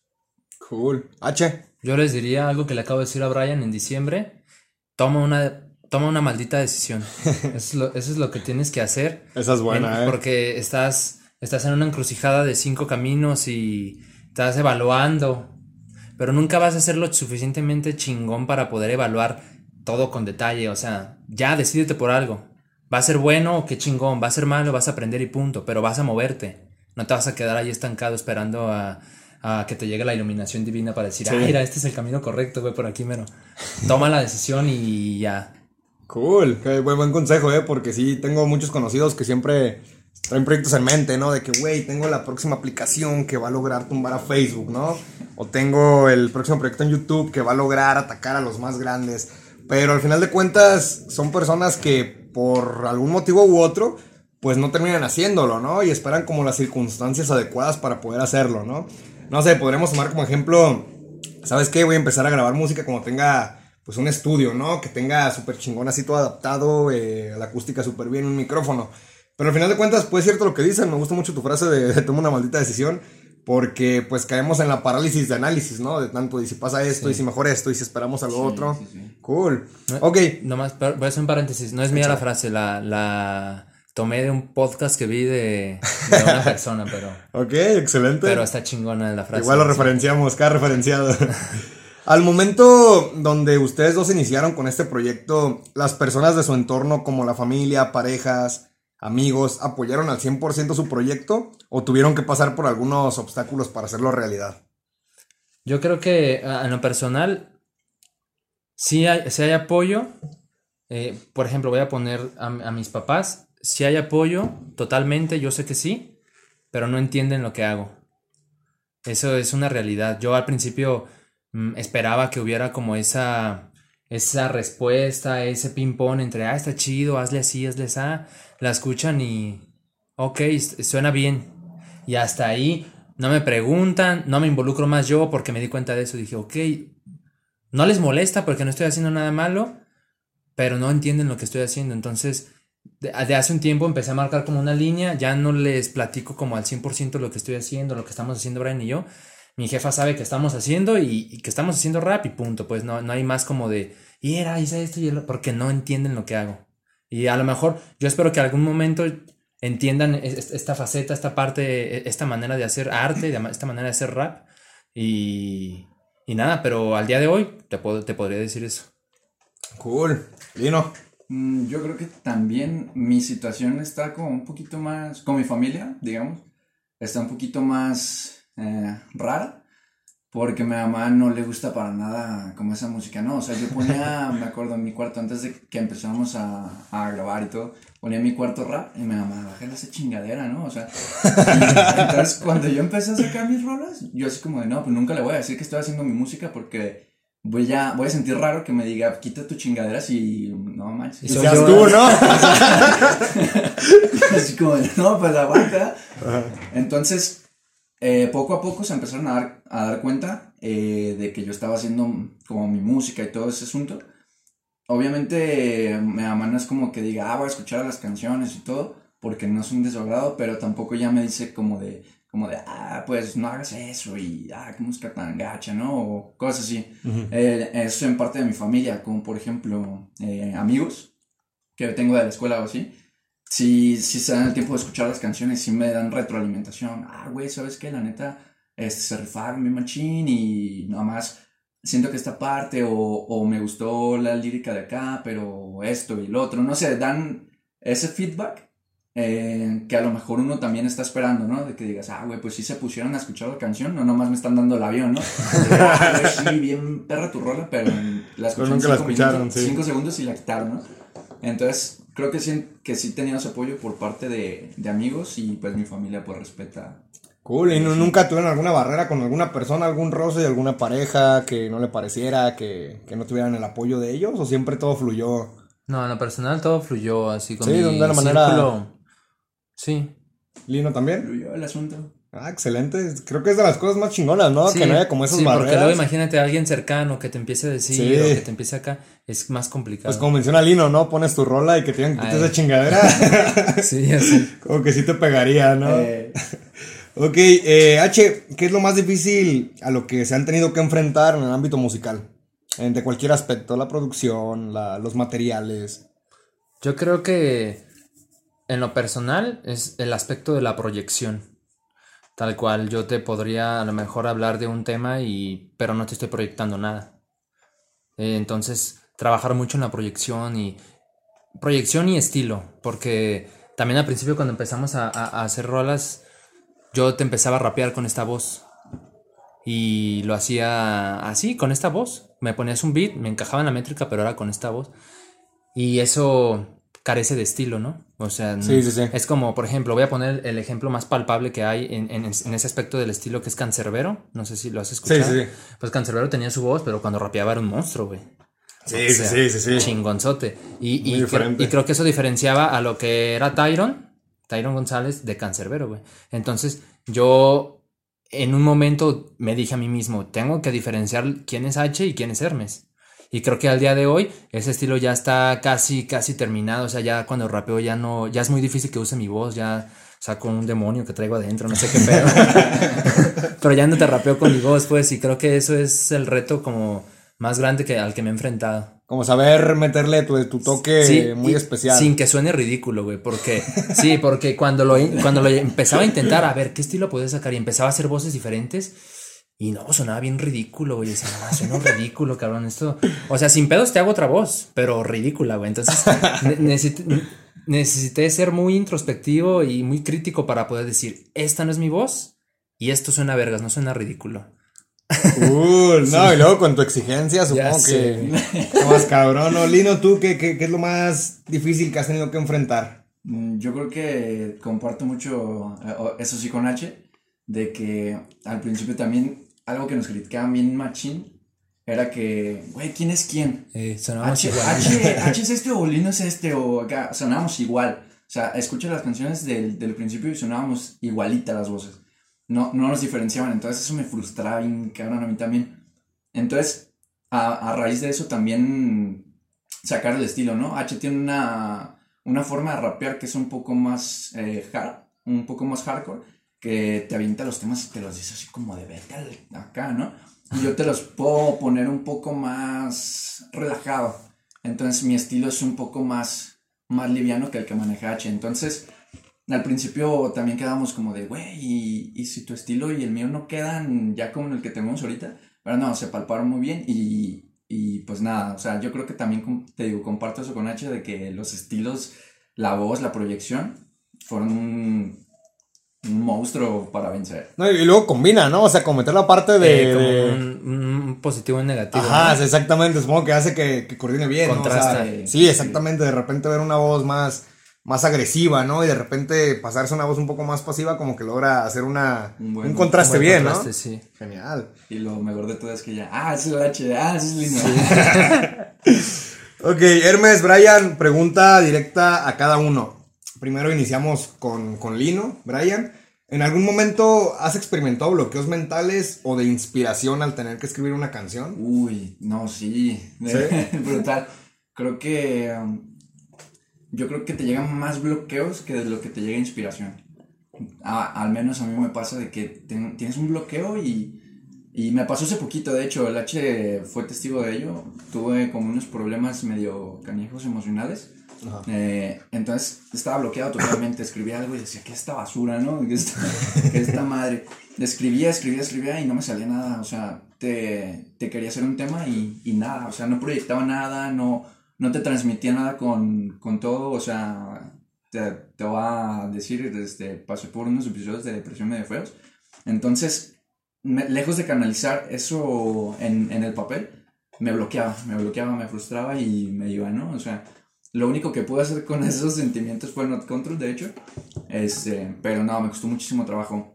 Y conforme a la inspiración, justo hace poco, ayer de hecho, le enseñé una canción a H que acabo de escribir y no, pues meramente inspirado, ¿no? O sea, pero tenía tanta energía y yo creo que rezagada, que salió un tema, pues la neta que quedó muy perro a mi parecer, algo indiferente, pero sí a, a mi punto sí son más episodios de bloqueos que de inspiración, a ratos. ¿Y cómo es que lidias con eso? Con los bloqueos.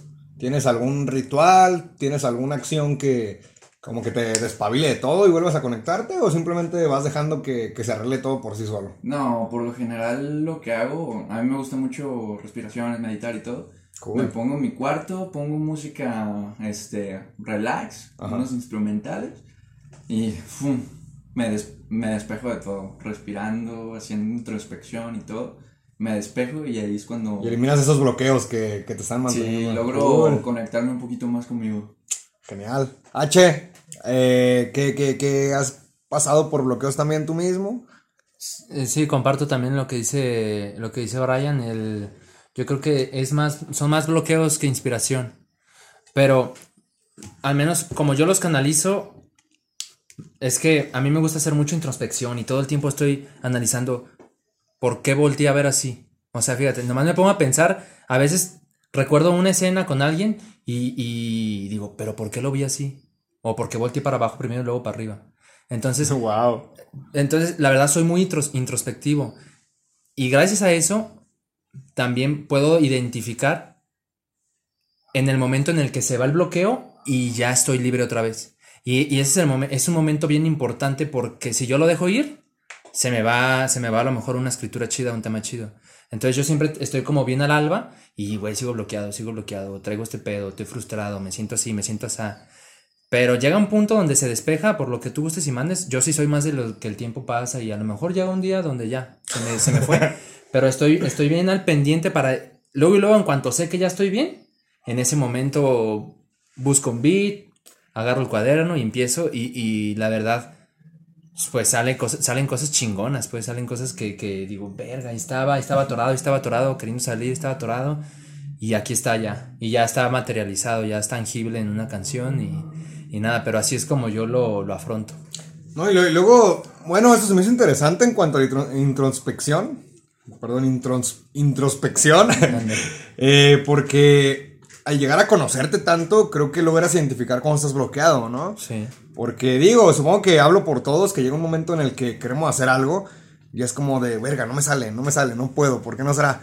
Pero al conocerte, al estar tan atento de ti mismo, supongo que sabes cuando estás bloqueado, ¿no? Es más sencillo. Es más fácil para mí identificarlo si tienes razón. Cool, entonces, eh, ¿no tienes como algo, alguna acción, algún ritual para volverte a cargar de energía y seguir escribiendo? ¿O es tu día a día? Porque lo que me comentan se basan mucho en los Sí. pensamientos del día a día, Sí, ¿no? más que nada es el día a día. Sí, tienes razón. Si yo estaba en una etapa del trabajo donde el trabajo era pesado y salía tarde, para mí lo que más me jode es no tener tiempo para mí. Entonces, muchas veces el trabajo me impedía eh, tener tiempo para mí. Más entraba temprano, salía tarde y llegaba a la casa y dije, verga, no hice nada hoy. Y para mí era un día tirado a la basura, o sea, así lo siento, así lo siento. Cuando no hago algo que realmente me, me- nutra a mí, que, que escriba, que rapee, que freestylee, que algo, para mí es un día desperdiciado, aún así haya tenido el mejor desempeño en el trabajo. Wow. Sí, entonces, eh, sí, influye mucho el día a día, así como tú lo dijiste. Para mí influye mucho el día a día. Si tuve un día bueno, si salí temprano, si X o Y, ah, es un día chingón para mí, positivo y su puta madre, ¿no? sí, pero sí, el día a día está presente. Entonces, ¿se podría decir que, que lo que tú haces para, para volverte a cargar de energía y seguir escribiendo sería eh, pasar tiempo contigo mismo? Mm, sí, dedicar, dedicarme tiempo a mí mismo. Lino, ¿tú tienes algún, algún ritual aparte de eso para seguir escribiendo, cargarte de energía? Mm, aparte de lo que te comenté hace rato, yo creo que meramente una vez escuché a alguien, no te puedo decir quién porque no me acuerdo, pero decía, Es, escribe, escribe, escribe. No puedes escribir. Si eres malo en algo, no puedes escribir mil cuentos y que uno de esos mil cuentos no sea bueno. Entonces, escribir, escribir, escribir de algo. Si, no- si estás bloqueado de lo que escribas, mínimo una frase vas a rescatar. Entonces, Creo, creo, si, si no me equivoco, espero, espero no equivocarme, la frase es de Mark Manson. La verdad, no me acuerdo, pero ahorita buscamos. No estoy muy seguro, primero voy, voy a poner una nota y si es que logra, logramos acertar cuál es, lo, lo, lo ponemos, porque según yo es ese. Entonces se podría decir que, que tu proceso para volverte a inspirar es escribiendo más. Sí, seguirle dando. O Cool. también tenemos últimamente como un proceso creativo que es improvisar. Entonces improvisas, improvisas, improvisas, te sacas de todo ese bloqueo mental que tienes. O pasa de dos, una, te inspiras o te bloqueas más o te frustras.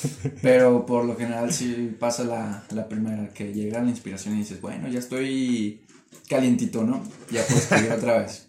En, en el aspecto que dice Brian que escribe, escribe, escribe, me acuerdo que una vez le dije, le dije un... Lo aconsejé de algo que te escuché a ti decir en un podcast, no me acuerdo la verdad en cuál, pero a alguien tú le dijiste, cuando estés escribiendo no te juzgues. No me acuerdo a quién, la verdad, pero fue en un podcast de, de las batallas de hombres. Sí, sí, sí. Y, Fue- este, y entonces yo le dije lo mismo a Brian. En un, en un momento me decías, güey, es que empiezo a escribir y me desmotivo. vo- Llevo tres, cuatro renglones y digo, güey, es que no me está gustando lo que estoy escribiendo. Y yo le dije, güey, escuché una vez en un podcast que cuando estés escribiendo, no te juzgues, güey. Déjalo salir. Ya después lo leerás y ya vas a, a lo mejor pulir detalles. Sí, sí, exactamente. Y de hecho sí, eh, me atrevo a decir que una de las mejores eh, técnicas, me atrevo a decir, bueno, no generalizo, quizá para algunas personas, me incluyo bien en escribir porque, pues muchas veces, ¿no? Como menciona H, pues traes tantas cosas en tu cabeza que estás bloqueado y es como, pues, ¿cómo la saco, no? Y supongo que también en ese, en ese proceso de sacar todo lo que tienes en la cabeza, pues salen buenas, buenas canciones, ¿no? Sí. O sea, si te pasó algo en el trabajo, de que sabes que llegué o salí súper tarde, supongo que al escribir ya está como una idea, ¿no? O sea, es como matas dos pájaros de un tiro, o sea, te, te despabilas de todo, pero a la vez lo que plasmas ahí puede servir para una canción, ¿no? ¿Les ha pasado eso? Que, que a- alguna escritura así a la rápida les sirva para alguna canción. Sí, Sí. sí, Supongo que sí. Not Control viene con una idea así, ¿no? De, de muchos pensamientos a lo mejor y para, para expresarlos. Y de Sí. repente pues se transforma en una canción, ¿no? Sí, es que ahí yo tenía un conglomerado de pensamientos haciendo carambola allá arriba. y que es, ¿cómo, cómo lo saco, no? Te digo, yo tenía ahí tantos sentimientos encontrados que te lo juro, o sea, es una canción tan emocional para mí que recuerdo que cuando la escribía no podía escribir muchas líneas porque me, me quebraba, o sea, lo leía y decía, y lloraba, No, sí, o sea, sí me quebraba feo. Y ya después cuando la leía, volví a escribir, o sea, yo creo que en ese tema sí pasé, yo creo que como un mes, un mes y medio, incluso te podría decir dos meses en escribirlo, Wow. por, por toda la carga de... Aparte, De- aparte, yo creo que también el enfoque que le podemos dar a una letra es importante, porque por ejemplo, yo llegué a salir muchas veces tarde del trabajo y estaba frustrado, pero no llegaba al papel a poner. Estoy enojado porque salí tarde. O sea, siempre antes de escribir me preguntaba, ¿por qué salí tarde? Porque estoy trabajando en este empleo. ¿Por qué no cambias de empleo? Porque no puedo, porque me pagan bien. Eh, pero, entonces, ¿por qué estás trabajando? "Mm, porque necesito trabajar. ¿Y qué pasa si no trabajas? No, pues esto y el otro. El punto es que llega, llego, llego a la conclusión de que estoy trabajando porque somos esclavos del sistema. Y entonces, y empiezo, y al- entonces ya no te empiezo, ya no te cuento de La salí tarde, sino que ya empiezo con una barra que diga mm, todos somos presos en esta cárcel mental, no sé, o en esta cárcel social. Y, y entonces ya es un poquito más metafórica, ya te pone Sí, a sí, un poquito más en vez de soltarlo literal y decir "S- ah, soy preso de mi trabajo y diario salgo tarde. No sé, o sea, No. la- en esencia es lo mismo. En esencia es lo mismo. Pero, Sí. pero acá está explicado. pero una viene más metafórico, ¿no? Que, una barra como bien literal, pues. Y luego supongo que es una habilidad que se ha desarrollado con el tiempo, ¿no? O sea, Ah, sí. lograr transformar una, una frase a lo mejor y sencilla, Sí, hacerla un poco más profunda, ¿no? Sí, más güey. atacar sentimientos. Sí, que antes escribíamos bien literal, güey. Ok, Hermes, pregunta directa para ti. Si pudieras elegir algún sentimiento que te que escribes, ¿cuál sentimiento elegirías? Como uno de cajón, que nunca te falle. Felicidad, tristeza, enojo. ¿Cuál sería algún sentimiento que te acompañe para escribir? Mm, yo creo que sería como la imparcialidad. Imparcialidad. No sé si sea un sentimiento, creo que no. Bueno, creo que como- en- si lo transportamos a un sentimiento, ¿qué sentimiento sería si yo, si yo quiero ser como, Desinterés. como des- ándale, yo, yo creo que sería como un desinterés a, a general, como un desinterés general. Creo que eso me, creo que eso me ha servido, porque si me clavo demasiado en algo, mm, ya te, ya transformo la letra como algo bien personal y, y a mí no me gusta en lo personal, aunque suene redundante, no me gusta, no, no me gusta escribirte así como bien de mi vida y el pedo, ¿no? Yo siempre trato como de verlo desde un punto, desde, como si alguien más te estuviera contando una historia, como si fuera un narrador. A, a mí- Ok. a mí me, me gusta más e- esa, esa manera de escribir. No sé si es en primera persona, en tercera persona. Creo, no creo sé. que es tercera. Creo que es tercera. Me gusta más escribir como si fuera un narrador y yo estuviera viendo una maqueta de personas viviendo, ¿no? Y, y entonces Cool. ese sentimiento que ahorita no te puedo definir cuál es, pero ese sentimiento es el que quiero para siempre. Pues eh, sería como alguna neutralidad, un Ándale, sentimiento como- neutro, sí, ni como- feliz, ni triste, ni nada. Simón, algo así, güey. Cool. Brian, en tu caso, ¿algún sentimiento que te pudiera acompañar cada vez que escribes uno de cajón? ¿Cuál sería? Mm, no, yo creo que al igual que la Chi, yo no tengo un sentimiento que te pueda decir, güey, me siento triste cada vez que, que estoy escribiendo, porque mis letras, si las, si las analizas, bien, una te puede hablar de que estoy súper encabronado con el mundo, y otra te puedo decir, güey, estoy bien feliz, o sea, no se encajó en un sentimiento este, en todas las letras que hago, o sea, bien te puedo, te voy a poner un ejemplo, si estoy tratando de sacar una, una letra que hable como del como de la fiesta, lo que quieras, ¿no? Yo no te voy a, a decir, güey, me pongo a llorar en la fiesta porque siempre me acompaña el sentimiento de tristeza, ¿me explico? Ok. Entonces, yo creo que también es el conglomerado de todos. Todos me acompañan siempre, dependiendo de la ocasión, es, un- es el sentimiento que está. Entonces, no me podría encajonar. Igual, neutro. No. Cool. Ok, mm, Brian, esta pregunta creo que sí tiene un poco más de, de respuesta, espero que sí. ¿Cuál es el sentimiento que más te provoca que escribas más inspirado o motivado? Yo, yo en lo personal, cuando estoy así es la tristeza. La tristeza es, es mi sentimiento de cajón que siempre hace que, que salgan cosas bien. Sí. ¿Tú tienes alguno? Sí, yo creo que también está esa melancolía. Ahí te va a sacar como buenos, como buenos temas.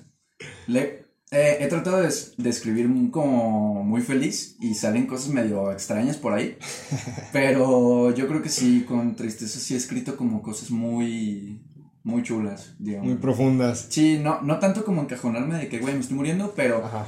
Canalizas ese sentimiento. a- Exactamente, a hacer canalizar. el- exacto, o sea, canalizas ese, sentimiento para hacer una letra, ya sea como de, de la calle o, o de lo que quieras, de que del pol- de la política, del sistema, lo que quieras, pero no lo vas a transformar meramente a, a me estoy muriendo de tristeza, ¿no? O sea, bien si te ataca bien machina ahí, pues sí lo vas a transformar en eso, pero no, canalizas. La tristeza de cajón tristeza. también.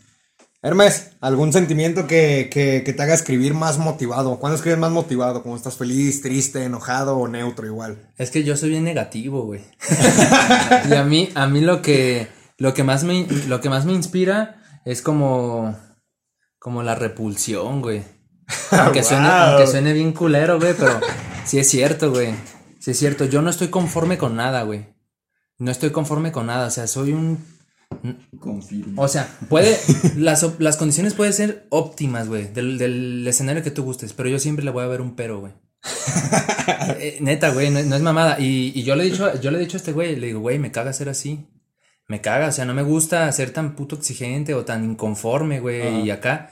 Pero creo que ese sentimiento me ha ayudado a plasmar mm, letras que mm, en el punto de vista personal son las mejores que he hecho, güey. O sea, así de, "Tss, verga, eso está chingón. Pero se lo debo a un sentimiento de, de repulsión, de inconformidad, de, sí, güey, algo más como negativo. Pues sí, está, está cool porque luego también ser tan exigente contigo mismo, pues volvemos a lo mismo, ¿no? Siento que tienen que ser letras de calidad que te convenzcan, que te convenzcan a ti como para poder sacarlas, ¿no? O sea, porque supongo que, que a tal punto que me platicas que eres tan exigente, también encuentras como fisuras a, a tus canciones o ya cuando de plano no, no le encuentras nada es cuando la sacan. Sí, ya cuando no tiene ni un pero, al menos mía, cuando son, cuando son solamente mías, ahí sí, yo tengo que decir, güey, ya no tiene ni un pero, ya hay que publicarla. Pero si le saco, por ejemplo, acabamos de, acabo de mezclar una hace como tres días, güey. La rola suena bien, güey. Ajá. La rola suena bien. Y le acabo de decir, creo que ayer en la noche le mandé un audio y le dije, güey, ya sé que no me gusta de la canción. Porque le dije, güey, no me gusta. y ya me dice, ¿qué, güey? Y le dije, güey, es que cuando empiezo a rapear, empiezo a rapear muy fuerte, güey. Y después ya empiezo a modular un poquito la voz, pero empiezo con todo, güey. Empiezo como con la energía a tope, como cuando vas a, cuando vas a prender un carro y vas a avanzar. Ajá. Como si, me, como si le metieras toda la pata al acelerador, güey. Así empiezo esa rola y por ese detalle no me gusta. Y me dice este güey, güey, por la neta casi no se nota, pero pues si tú lo percibiste, pues supongo que sí, está, sí, sí empiezas fuerte. Pero también hay una parte del, del coro de esa canción que Ah, sí. el coro es un poco entonado. Ajá. Entonces, no llegamos a cierto, a cierto tono Ajá. y es casi, o sea, sí se percibe, pero si lo tienes así escuchando y dices, güey, ¿escucha bien? No, güey, está desentonado. Hay que volverlo a grabar. Oye, entonces, ¿cuánto tiempo les lleva, bueno, a TH en lo personal, cuando es un tema tuyo, cuánto tiempo te lleva en, en sacar uno? O sea, desde el momento que escribes hasta el momento que lo publicas, ¿cuánto, qué, qué, qué tanto tiempo pasa No, como para mucho, ser güey. tan exigente en ese aspecto? ¿Qué será? ¿Algunas semanas? ¿Algún mes? ¿Días? No, yo creo que más de, más de un mes, güey. Más de un mes. Solo una canción. Solo una canción. Wow. Y es que la, la empiezo, haz de cuenta, la escribo y la fraseo y a los dos días me la aprendo y la empiezo. Y si hay algo que, no, que todavía no puedo ejecutar, todavía ni siquiera, ni siquiera intento por grabarla.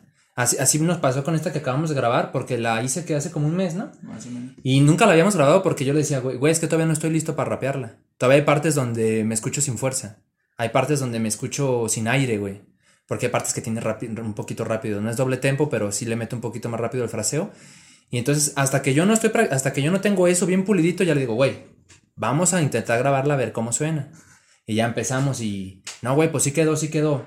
En cuanto grabamos, decimos, güey, ya quedó, mézclala, Simón. Se va él, al día siguiente prendo la compu, abro el archivo, lo escucho y digo, no, no quedó, güey. sí, entonces sí está cagazón eso, pero al fin y al cabo, como tú dices, el resultado siempre va a ser benefi- eh, eh, a beneficio de- del proyecto porque sí estamos sacando algo que en calidad y en...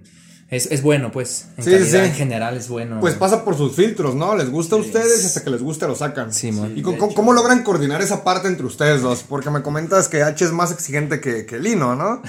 Lino, ¿cómo, cómo logra adaptarse? ¿Es, la, ¿Es una fuerza, se unen fuerzas a la hora de, de estar grabando, pero no llega a haber como una cierta fricción en cuanto a, a la, a la producción de calidad? No, yo creo que antes sí era un poquito más así. De, güey, ya quedó bien. O sea, y este vato era como de, no mames, está bien feo. y, y yo decía, este, este morro, qué pedo. Pero ya después, este, conforme vas haciendo más profesional todo el asunto, ya dices, güey, sí es cierto, no, hay que, hay que meterle como se debe la calidad y todo, pues, al proyecto, porque a fin de cuentas es algo que vamos a mostrar y que es de nosotros, ¿no? Y que en cierta parte, si hay un detalle que no está bien pulido, va a manchar el nombre. Sí, sí, Entonces, ya esta última vez que, que fue a su casa a grabar precisamente esa canción, no te miento, o sea, en un fraseo estuvimos más de una hora y control Z, control Z, control Z. Entonces, te acostumbras, ¿no? A decir, ah, sí, neta te escucho mal, este, pulile esa parte y, y también te digo, es la retroalimentación de, güey, esta parte salió medio rara. Ah, Simón, no la había escuchado. Arre, pum, pum, pum, control Z, ánimo. Ah, sí, sí, es un proceso largo entonces. Sí, güey. O sea, bien podríamos ah, aventar una rola en una semana, güey. Sin problema podríamos. Ajá. Pero no va a ser lo mismo. No, no daría el ancho, no están sus estándares, Sí, ¿no? no. Entonces manejan estándares de calidad hacia, su- hacia su propia música muy Pues altos, no, ¿no? no, estipulados, no, es, no escritos, pero yo creo que ya, ya, ya los conocemos. O sea, están. Los filtros invisibles Simón. que ya tenemos ahí. Ya están, Sí, en ya pues- están aquí en el esquema Pues, mental. mencionan güey. esa parte, ¿no? Que mientras les provoque algo, mientras los mueva y no sea lineal, y supongo que algunas otras variables, es cuando ya lo lanzan, ¿no? Sí, es cuando ya decimos, ya está ready. Ya, es como, güey, Y luego ya después nos ponemos eh, eh, a pensar en la imagen que va a tener ese, e- esa, esa canción o, esa, o ese proyecto y empezamos a ver, ir güey, esta foto es una foto sencilla, la podría hacer fulano. O, güey, para este, para este proyecto de cinco temas nos gustaría este concepto, güey, ¿quién lo puede hacer? No, pues yo conozco a una persona que toma fotos y hace Photoshop también y, y empezamos y, y no, no creas que es una foto así nomás de ir a güey para la portada, sonríele. No, o sea, es una, eh, son fotos como también, eh, también en ese, en ese pedo nos metemos, de que, de que la foto transmita algo y no solamente estemos ahí en la portada así nomás. Entonces en esa parte también nos, nos involucramos pues. Ah, está, más, hecho- está más pesado entonces. Exacto, porque el EP pasado, que fue Ajá. Dualidad, así lo pensábamos totalmente. O sea, güey, ¿qué vamos a tener en los temas? Arre, el primer tema habla de tal, quedaría una foto. Lo manejamos como un asunto en las fotos. Cada, cada, canción tiene tu, su portada, ¿no? Entonces, eh, lo manejamos como un esquema de introspección, enojo, tocar fondo, este, levántate cabrón que métele huevos. Y la última es como de aceptación. es una sinergia, exactamente. Cool. Y cada portada tiene una foto que va contando una historia. O sea, eh, nuestra idea era que las fotos te cuenten una historia también. sí, y, al final, al final en la última foto, como dice este güey, o sea, empiezas en algo y terminas en una cosa totalmente diferente, pero chingona, pues. Luego, si, si puedes, tú y quien nos esté escuchando se checa las fotos de, del proyecto de dualidad. Son cinco fotos, ahí están en las redes sociales, Instagram y YouTube. Y a ver si, a ver si logramos el objetivo. Y también el fotógrafo logró el objetivo de que la foto realmente te cuente algo, pues.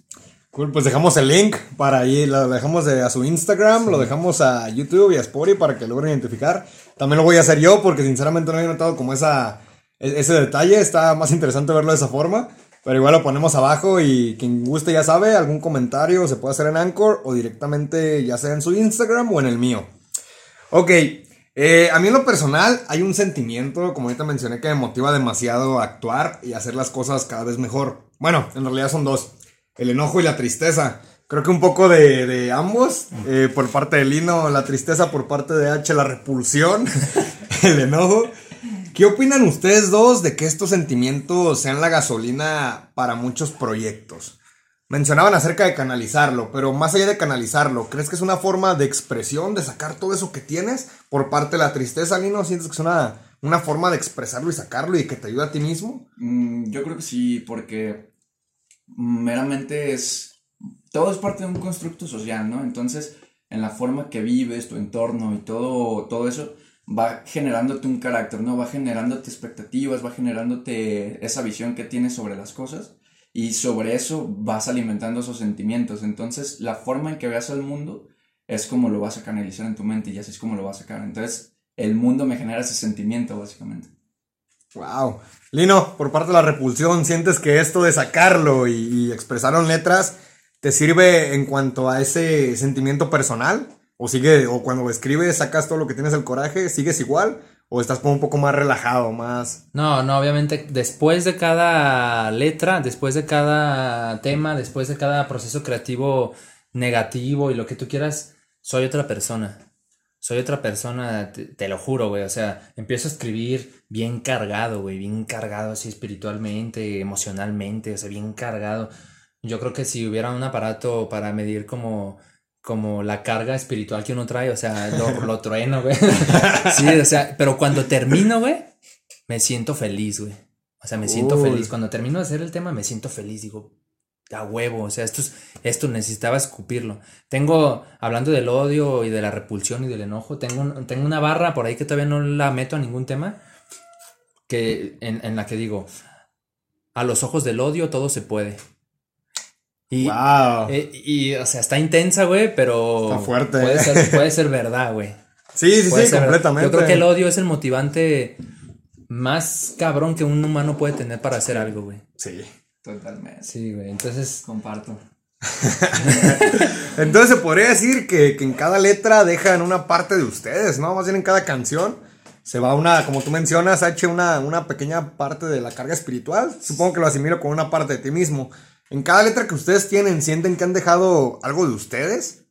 Sí. Totalmente. sí. Cool. Es meramente la forma de ver las cosas que tienes, o sea, siempre te dejas algo, siempre, siempre, siempre. Yo creo que en ese aspecto a lo mejor por eso soy tan exigente. Mi papá siempre me dijo, si quieres conocer a una persona, fíjate qué música le gusta. Siempre me dijo. qué buena frase. Y entonces, pensando en eso, yo digo, ¿Qué mejor manera de conocernos a nosotros dos que escuchar la música que yo y él hacemos? Por lo mismo no quiero dejar algo, no quiero hacer algo que sea, o sea, necesito algo que esté a la altura de quien soy. Por eso a lo mejor es que me exijo tanto. Sí, sí, son estándares pues muy altos, ¿no? Pero está interesante porque el resultado final, pues si les agrada a ustedes, es porque, bueno, por parte de H, ¿no? O sea, es No, no, exigente no, pero también, o sea, él se ha metido en ese, se ha metido en ese juego Brian, ¿eh? Al principio, de, como él dijo. machetearle, a ver Sí, queda perfecto, pulirlo. Sí, exactamente. Sí, es que te digo, cuando haces un tema y dices, y otra persona te está diciendo, güey, es que escúchalo, no queda bien. y dices, ¿por qué no está quedando bien? Y ya te pones a analizar todas las cosas y dices, ay, güey, sí es cierto, por esto y por esto y por el otro. Y ya últimamente en todos los temas que, que he estado haciendo, me fijo mucho en las barras, que tengan coherencia, que tengan eh, cierta métrica que yo quisiera implementar, que tenga mi estilo, que tenga eh, ese, ese toque, ¿no? Que, que yo quiero escuchar en una canción, ¿no? Que a mí me caracteriza. Entonces es como de, eh, güey, checa lo que te parece, arre, güey, tiene de oportunidad aquí, aquí, arre. Luego yo, yo me pongo a escucharlo y digo, no, esta parte no me gusta. Entonces ya me estoy haciendo como esa, ese filtro también, decir, güey, entrega algo de calidad porque, porque esta madre pues ya es real, ¿sabes? O sea, Sí, sí, o sea, ya lleva para el mundo, ¿no? Para el gusto de las exacto. personas. Hay una, hay un invitado que estuvo aquí, se llama Raimundo, fue el último episodio, que menciona a sincerarte contigo mismo. Sienten que les ha costado eh, en algún grado mayor o menor, o antes les costaba y ahora no, a sincerarse con ustedes mismos y decir, ¿sabes qué? Esto suena mal, esto no, no, no queda, no va. ¿Les ha costado? ¿Le- ¿Les ha do- dolido un poco en su persona al saber que, que tanto, no sé, a lo mejor y tú mismo con una canción tuya de H sientes que no te guste? ¿Te costaba al inicio o siempre fue ese estándar de, de que salga perfecto y sé que lo voy a hacer mal y lo voy a repetir hasta que salga bien? No, yo creo que al principio no, no lo percibía. El hecho de que lo perciba al día de hoy es gracias a la evolución que hemos tenido. Entonces empezamos a, a hacer cosas mejores que las anteriores y ahí nos empezamos a dar cuenta. Mira, güey, ya sonamos diferente. Ya no, porque lo primero que hicimos fue de, güey, es lo mejor del mundo. Entonces, yo creo que es gracias a la evolución que, que hemos tenido, hemos podido decir, ¿sabes qué, güey, está mal? Y al principio, cuando empezábamos a detectarlo, mm, no me sentía mal, lo único que me daba coraje era, güey, entonces publicamos una cochinada. en ese aspecto, pues, pero de ahí más, sin problemas, no, la neta sí está mal. Sí, Hay de que hecho, hacerlo. yo tengo también bien en cuenta una frase que me dijo un amigo que también canta, Tony Aura se llama. Eh, ese cuate to- toca muy chido, canta muy perrón. Y una vez intentamos hacer una, una canción juntos, no una letra. Entonces yo tenía algo escrito ahí ya hecho. Y me dice, "Ah, es que métela así, alarga tales. Y yo, yo me sentía como incómodo, ¿no? Con los comentarios. Y algo que me dijo que en algún momento se lo dije a H es como de. Él, él llegó, me agarró la letra y le empezó a cantar él. Dijo, güey, es que estás casado con tu canción. Y como estás casado con esa letra, no quieres que nadie le haga nada porque sientes que está perfecta, pero no lo está. Entonces es como, de, Ok. "Ay, güey, ¿sabes? Entonces también con los, con los comentarios de H, con la este, crítica constructiva que me da y todo, también en ese otro comentario ya es como de, tienes otra visión, ¿sabes? De cómo soltar los temas y, y no casarte con ese tema que ya soltaste al principio. Siempre va a haber un, un área de mejora para ese tema. O sea que básicamente desde que iniciaron siempre están abiertos a eso, ¿no? Abiertos a que se puede mejorar completamente. Sí. Sí. Cool. Brian, Hermes, ¿hay algún objetivo fijo que tengan como dúo? O bueno, quizá no fijo, pero a donde quieren llegar. Puede ser quizá participar en algún concierto o que su música se expanda a otros países. ¿Hay algo eh, por lo cual le ponen más empeño a las cosas? Me comentaban al inicio que era para crear conciencia en las personas. Pero más allá de crear esa conciencia, ¿quieren llegar a algún lugar? ¿Tienen algún objetivo fijo? No sé, ir a tocar en algún concierto, grabar su disco, que sean más conocidos en otros países. ¿A qué le tiran? Mm, yo creo que sí hemos comentado esa parte de, ¿sabes qué? La neta estaría perro rapear ante un chingo de personas, porque así también se, se logra el objetivo de lo que es el chileno, ¿no? Que es transmitir. Y, y qué mejor hacerlo con el público ahí, que esté vivo. corriendo tus canciones y que digas, güey, la gente está vibrando lo que yo estoy, lo que yo estoy transmitiendo, ¿no? Eh, yo creo que esa parte para mí también es algo como, como que digo, güey, quiero lograr eso, ¿no? Llenar una sala a lo mejor y tener ese, ese, esa retroalimentación de la gente que diga, güey, les está gustando mi música, ¿no? Incluso también tener algunas ahí colaboraciones con raperos que decimos, güey, me late, me late como, como trae su, su rollo ese, ese rapper y sacar unas canciones por ahí con ellos. Yo creo que eso, eso para mí también es una motivante. Cool. H, de tu parte. Yo creo que también lo hemos mencionado, a lo mejor ahorita se le escapó, pero mm, yo creo que un objetivo como dúo es mm, vencer al sistema en el aspecto de que, por ejemplo, en el aspecto social y económico uno trabaja en algo por lo cual estudiaste y a veces no, a veces sí, pero la mayoría de las personas está trabajando en algo que no le gusta del todo o no es una pasión del todo. Entonces, qué mejor que algo que es una pasión, ni siquiera sería como un trabajo, o sea, es como una pasión, qué mejor que esa pasión en, en algún momento te, te deje subsistir en esta sociedad, pues. Sí, sí, sí, siento que serían los logros más fuertes, ¿no? Sí, Vencer el sistema en su propio juego. Hay una frase de un rapero que está muy buena. Ganar dinero del sistema haciendo música contra el sistema. Ah, es cierto, me acordaba de esa frase. Eso es muy cierta, ¿eh? ¿eh? ¿Qué se está armando justamente en este momento en su carrera musical? ¿Un nuevo álbum? ¿Una nueva canción? ¿Qué, qué hay justamente ahorita en sus, en sus planes? Traemos, traemos la idea de... Ahorita estamos publicando temas sueltos. La idea es publicar como un tema por mes. Mientras, mientras terminamos de aterrizar una idea que traemos para un nuevo EP. Este, o quién sabe ya el primer LP. No sabemos todavía. Pero para no dejar muerto las redes sociales y Spotify y eso, también trabajamos temas que también ahí tienen lo, lo, suyo y tienen cosas que contar y mientras aterrizamos el proyecto grande, pues estamos aventando ahí cosillas. Cool. Eso es lo que ahorita... Entonces es como su meta, sacar un mes, una canción por mes, por el momento, hasta que se haga más firme su... Cool. sí, de hecho, ahorita como dice H, pues no tenemos como algo definido para sacarlo en, en, conjunto, ¿no? O sea, un material de tantas canciones. No, no, tenemos aterrizado todavía bien cómo va a ser el asunto, pero ahí eh, lo que tenemos como pensado es que tras los temas que estemos sacando, podemos aterrizar algo que ya, que ya esté como más pulido. Eh, algo también que habíamos dicho eh, es que con estos temas sueltos que estamos sacando es pulirnos más en skills, en barras, en lo que quieras. Pulirnos, pulirnos, pulirnos para cuando saquemos ese material ya sea algo más top, de más de calidad.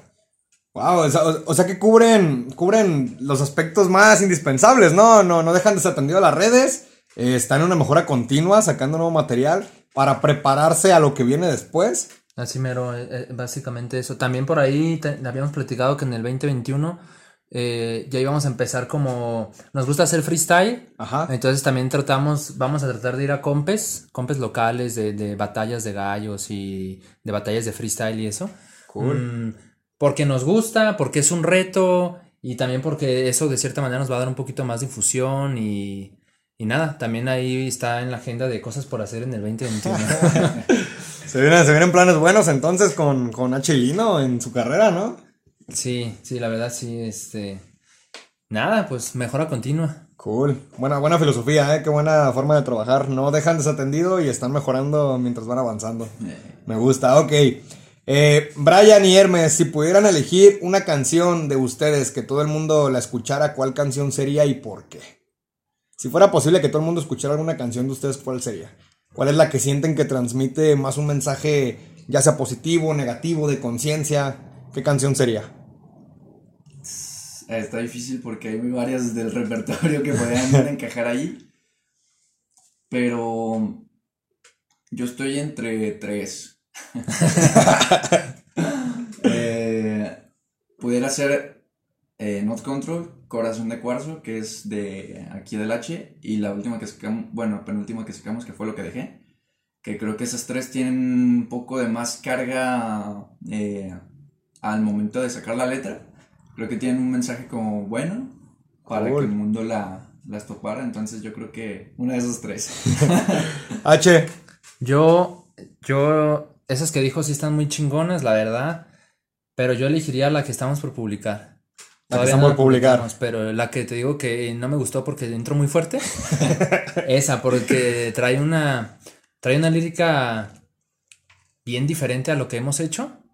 Y está, está plagada de barras, pues, de barras y de metáforas y aparte trae un, trae un coro y, trae un coro chido. De hecho, casi nunca hacemos coros y trae un coro esta rola, o sea, eso está chingón.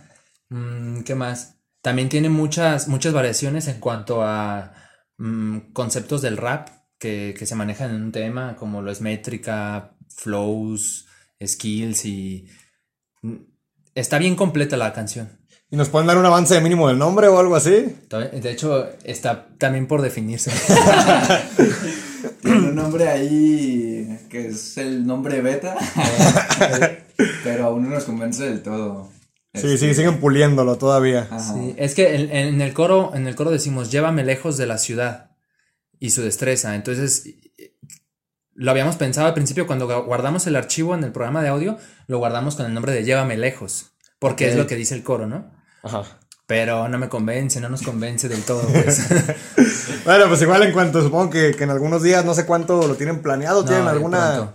No, de pronto. lo que más tarda es la plataforma digital que nos ayuda a subir los temas a Spotify es la que se tarda como 28 días en subirlos. Wow. Pero lo vamos a estar mandando yo creo que la siguiente semana. Cool. ¿Y la van a subir también a YouTube o solo se va a quedar en plataformas de, de No, también va para YouTube. De hecho, tenemos ese como, digamos... ritual. Ritual. De cada canción que salga en Spotify va a ser en YouTube y viceversa. YouTube, Spotify. Ok, que siempre se mantenga. Entonces, en YouTube la pueden, la pueden encontrar, mencionas que la próxima semana. Pero la publicamos también hasta el día de estreno de Spotify. Ok, ya, el, mismo día se... Mismo día. Ah, ok. Pues igual dejamos ahí abierto el comentario. En cuanto salga, lo dejo, les dejo el link abajo para que los puedan seguir y puedan ver esa canción. Que también me dejaron con la duda de, cómo es. Suena muy, muy interesante. Ok. ¿Han tenido alguna experiencia, como algún comentario positivo o escuchar que, que otras personas escuchan su música en otros lugares, que los haya llenado y motivado para seguir haciendo lo que hacen? No sé, pueden ser también los likes, algún comentario positivo, ver las estadísticas de dónde se escuchan, en qué países, algo así. Sí, de hecho, la misma plataforma donde subimos los, las canciones de Spotify nos dice dónde nos escuchan y se ha llegado a dos, tres países de Latinoamérica, incluso llegó también España, algunas en Estados Unidos, eh, Brasil incluso. O sea, personas, pues. Pero no son, o sea, no son los miles, son dos, tres, cuatro personas, pues. Ajá, pero. Pero ya por algo. No, pero ya, ya saber que te están escuchando en otro país, que no sea en México, y sin obligarlos a escucharte, siento que. Sí. Pues es una satisfacción muy, muy fuerte, ¿no? Machi. No, de hecho, hace, hace poquito nos metieron a, una lista de reproducción, una, la canción de la que te comentaba, que es lo que dejé. Eh, nos metieron una lista así como, ah, esa canción me gustó, ah, cámara. Y de un de repente nos empezaron a llevar como comentarios en YouTube de, no, que qué buena canción y no, está perrísima, que conciencia y no. O sea, puros comentarios positivos de gente que, que no son nuestro círculo, pues. Gente externa. Y entonces fue como de, yo le decía, che, bien emocionado, güey, checa, nos están poniendo comentarios bien perros, ¿no?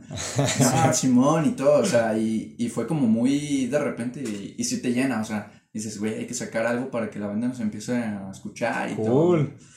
El, problema, el problema es la difusión. Sí. Ese es el problema, o sea, está bien complicado tener una difusión, o sea, esas personas que nos llegaron a escuchar en, en esos países, no sé cómo les llegó, pero, pero nos gustaría a lo mejor poder tener como un plan o un proyecto como de difusión, güey. Es lo más complicado. Yo creo que hace rato que preguntaste el reto, creo que esa era la respuesta correcta, güey. El reto es la difusión. La difusión. Sí. pues sí, igual, igual como comentario, consejo, no sé cómo pueda mencionarse. Una forma de crecer más, más abiertamente y más fácilmente en la música, en las plataformas, es ser incluidos en listas de reproducción. Puede, desconozco de qué forma se puede hacer. Quizá eso ya, ya, ya sería de su parte que, que le una checadita. Pero como consejo es una buena forma de, empezar en, el streaming con listas de reproducción. Si te agregan a una donde estés rodeado de personas que sean de tu nicho, de que sean a lo mejor y música que, va mucho de su, de su concepto, les ayuda mucho a crecer, porque en general en Spotify o en algunas otras plataformas llegas, abres una lista aleatorio y lo que te caiga. Y ahí te vas dando cuenta de qué tanto, qué tanto están escuchándote. Y aparte, si te escuchan más, generas más como engagement. Si no me equivoco, en, funciona igual en, en Spotify y en otras plataformas. De que entre más te escuchen, ya sea por listas o lo que sea, más, te van a mostrar. Más te, van a agregar, más te van a salir en, recomendaciones semanales. De que no sé, a lo mejor ahí me, me gusta un rapero que sea de su estilo. Y si ustedes tienen buena, buena conexión, buenas reproducciones posiblemente las plataformas me recomienden una canción suya, por ser algo muy similar. Eso siento que les podría dar demasiado en cuanto a la difusión y bueno, pues aparte de la publicidad, ¿no? puede ser una buena forma con la que pudieran empezar a, a mostrarse más. Sí. Ustedes lo han mencionado, los metieron una, una playlist y vieron que tiene resultados cabrones. Podrían intentarlo, siento que, que les ayudará demasiado. ¿Sabes cuál es el problema de eso que mencionas? ¿Cuál? Cuando, cuando subes tu canción, Spotify te pregunta como qué estados de ánimo te evoca. Eh, ¿Qué tipo, qué género es? ¿Qué instrumentos tiene este pedo? Y a veces te pone opciones que no es ninguna, güey. Y entonces, obviamente, obviamente se basan en eso. O sea, los algoritmos de Spotify se basan en lo que tú le pones según qué emociones se provoque tu canción, qué ritmos tiene y nada. Y hay veces que te aparecen cosas que tú dices, ¿qué pedo? ¿Qué es esto? No, no es ninguno. Entonces tienes que seleccionar el que más se le parezca. Y yo creo que también ahí puede haber alguna diferencia entre lo que realmente es tu música y cómo lo perciben los algoritmos de Spotify. Entonces, si te gusta a ti el rap conciencia, pero según los algoritmos de Spotify, lo de nosotros no es rap conciencia, pues no te lo va a mostrar, güey. ¿Sí me Ok, explico? sí, de, sí, hecho, sí. de hecho, estos días me di cuenta de eso y me di a la tarea de también estos días investigar como cuáles son las opciones correctas para seleccionar cuando subes tu canción para que Spotify no se confunda. Déjate un paro. Sí. Pues, pues de hecho eso sí, la verdad, sí me considero un poco ignorante en cuanto a cómo se difunde la música en Spotify. Pero me basé más que nada en algunas ideas que he visto de otras redes sociales. No, es buena, es buena la idea. acerca de- del engagement, pero pues sí, creo que es otra pequeña barrera que, que tendrían que, que más que nada definir, ¿no? Cómo trabajarla. Sí, sí. Pero igual existen bloques de publicidad en Facebook. También. Me dijeron que ya los han calado, ¿no? Sí, pues calamos ahí una, un par de temas. eh, ironía se llama uno y el otro se llama Simple y Suave y tuvo una, una un recibimiento bien chingoncísimo. Chingón. Sí, se compartió como, no sé, más de 100 veces la rola y tuvo como más de 500 200. interacciones y... Pues está súper bien, o sea, de, de que ya van avanzando, van avanzando, pero sí sienten que les falta más difusión. Sí, la- lo malo, lo malo es que en Facebook la gente escucha la rola en Watch y ya, güey, no se mete a tus redes. Sí, sí, sí, sí, se- creo que si no me equivoco se llaman embudos, los, bueno, no sé si son embudos, los mandas a otras redes para que se conecten completamente contigo y así pueden crear una, una conexión más, más eficaz, ¿no? Porque a lo mejor y si lo siguen, en, lo vieron en la publicidad, les gustó, pero chance la persona cerró la publicidad, ¿no? Cerró el, el- el watch que O, tiene de publicidad. o- o simplemente hay, hay estadísticas y estudios que todo ahorita está al alcance de un dedo y si no, y si no, y si no dejaste ahí la referencia o algo para que a la, a- a la persona, a la audiencia que le salió tu anuncio, no estuviera al alcance de un clic, te va a mandar a la chingada. Sí, Le va, le va a pasar. Porque él nada- yo cuando estoy en Watch, yo estoy así, güey. Nada más deslizando. Y ah, este, este video está chido, lo veo. Me empieza a aburrir, lo deslizo, güey. Yo nunca me meto a ver quién es y su puta madre. O sea, Ves es- el video y ya, güey. O sea, me Sí, gusta, sí, lo veo o no. Pues lo que podrían hacer sería manejar alguna, alguna página web o algo así que en cuanto le da la publicidad de, de ver más, más información, depende del botón que pusieron, lo redirija a pues alguna página, ¿no? Eso sí estaría interesante. Ya sea alguna personal de ustedes o hay muchos, hay muchas páginas, muchos Que hostings. te hacen una. Ajá, que, que te dejan ahí una página, tú te metes, te aparece una foto y te aparece síguenos en Insta, Facebook, Spotify, lo que sea. Puede ser una buena forma para que no lo lleguen a perder. Porque como ustedes mencionan, le- la persona lo pudo ver, ah, me gustó, le, le doy para abajo, ¿no? Y ahí queda. Y ahí quedó. Exactamente, puede ser que los puedan llevar de otra forma para que pues lo sigan más en redes, ¿no? Sí. Es una buena forma de hacerlo. Ok, Brian, ¿tienes algún proyecto, plano, proyecto personal alejado de la música? Eh, sí, yo de, de profesión estudié nutrición. Cool. Este, la rima fue de gratis. Eh, y entonces sí tengo como también esa parte, porque me gusta la carrera, entonces tengo también ese enfoque de querer hacer algo. Yo me enfoco en lo deportivo. Entonces quisiera hacer como un negocio, algo propio de, pues, de mi área, nutrición deportiva. Cool. Hermes. Yo no, güey. Va a sonar bien dramático esto que voy a decir, pero el rap es lo único que tengo. sí, güey. Yo no tengo ningún otro proyecto. Cool, bueno, igual creo que eso va, se va dando en el proceso, ¿no? Te vas dando cuenta de, de, de qué otra cosa te puede Sí, gustar. sí, al, al momento no. Ah, igual está, está interesante el proyecto, creo que pues eso te podría, lo podría explotar demasiado. Sí.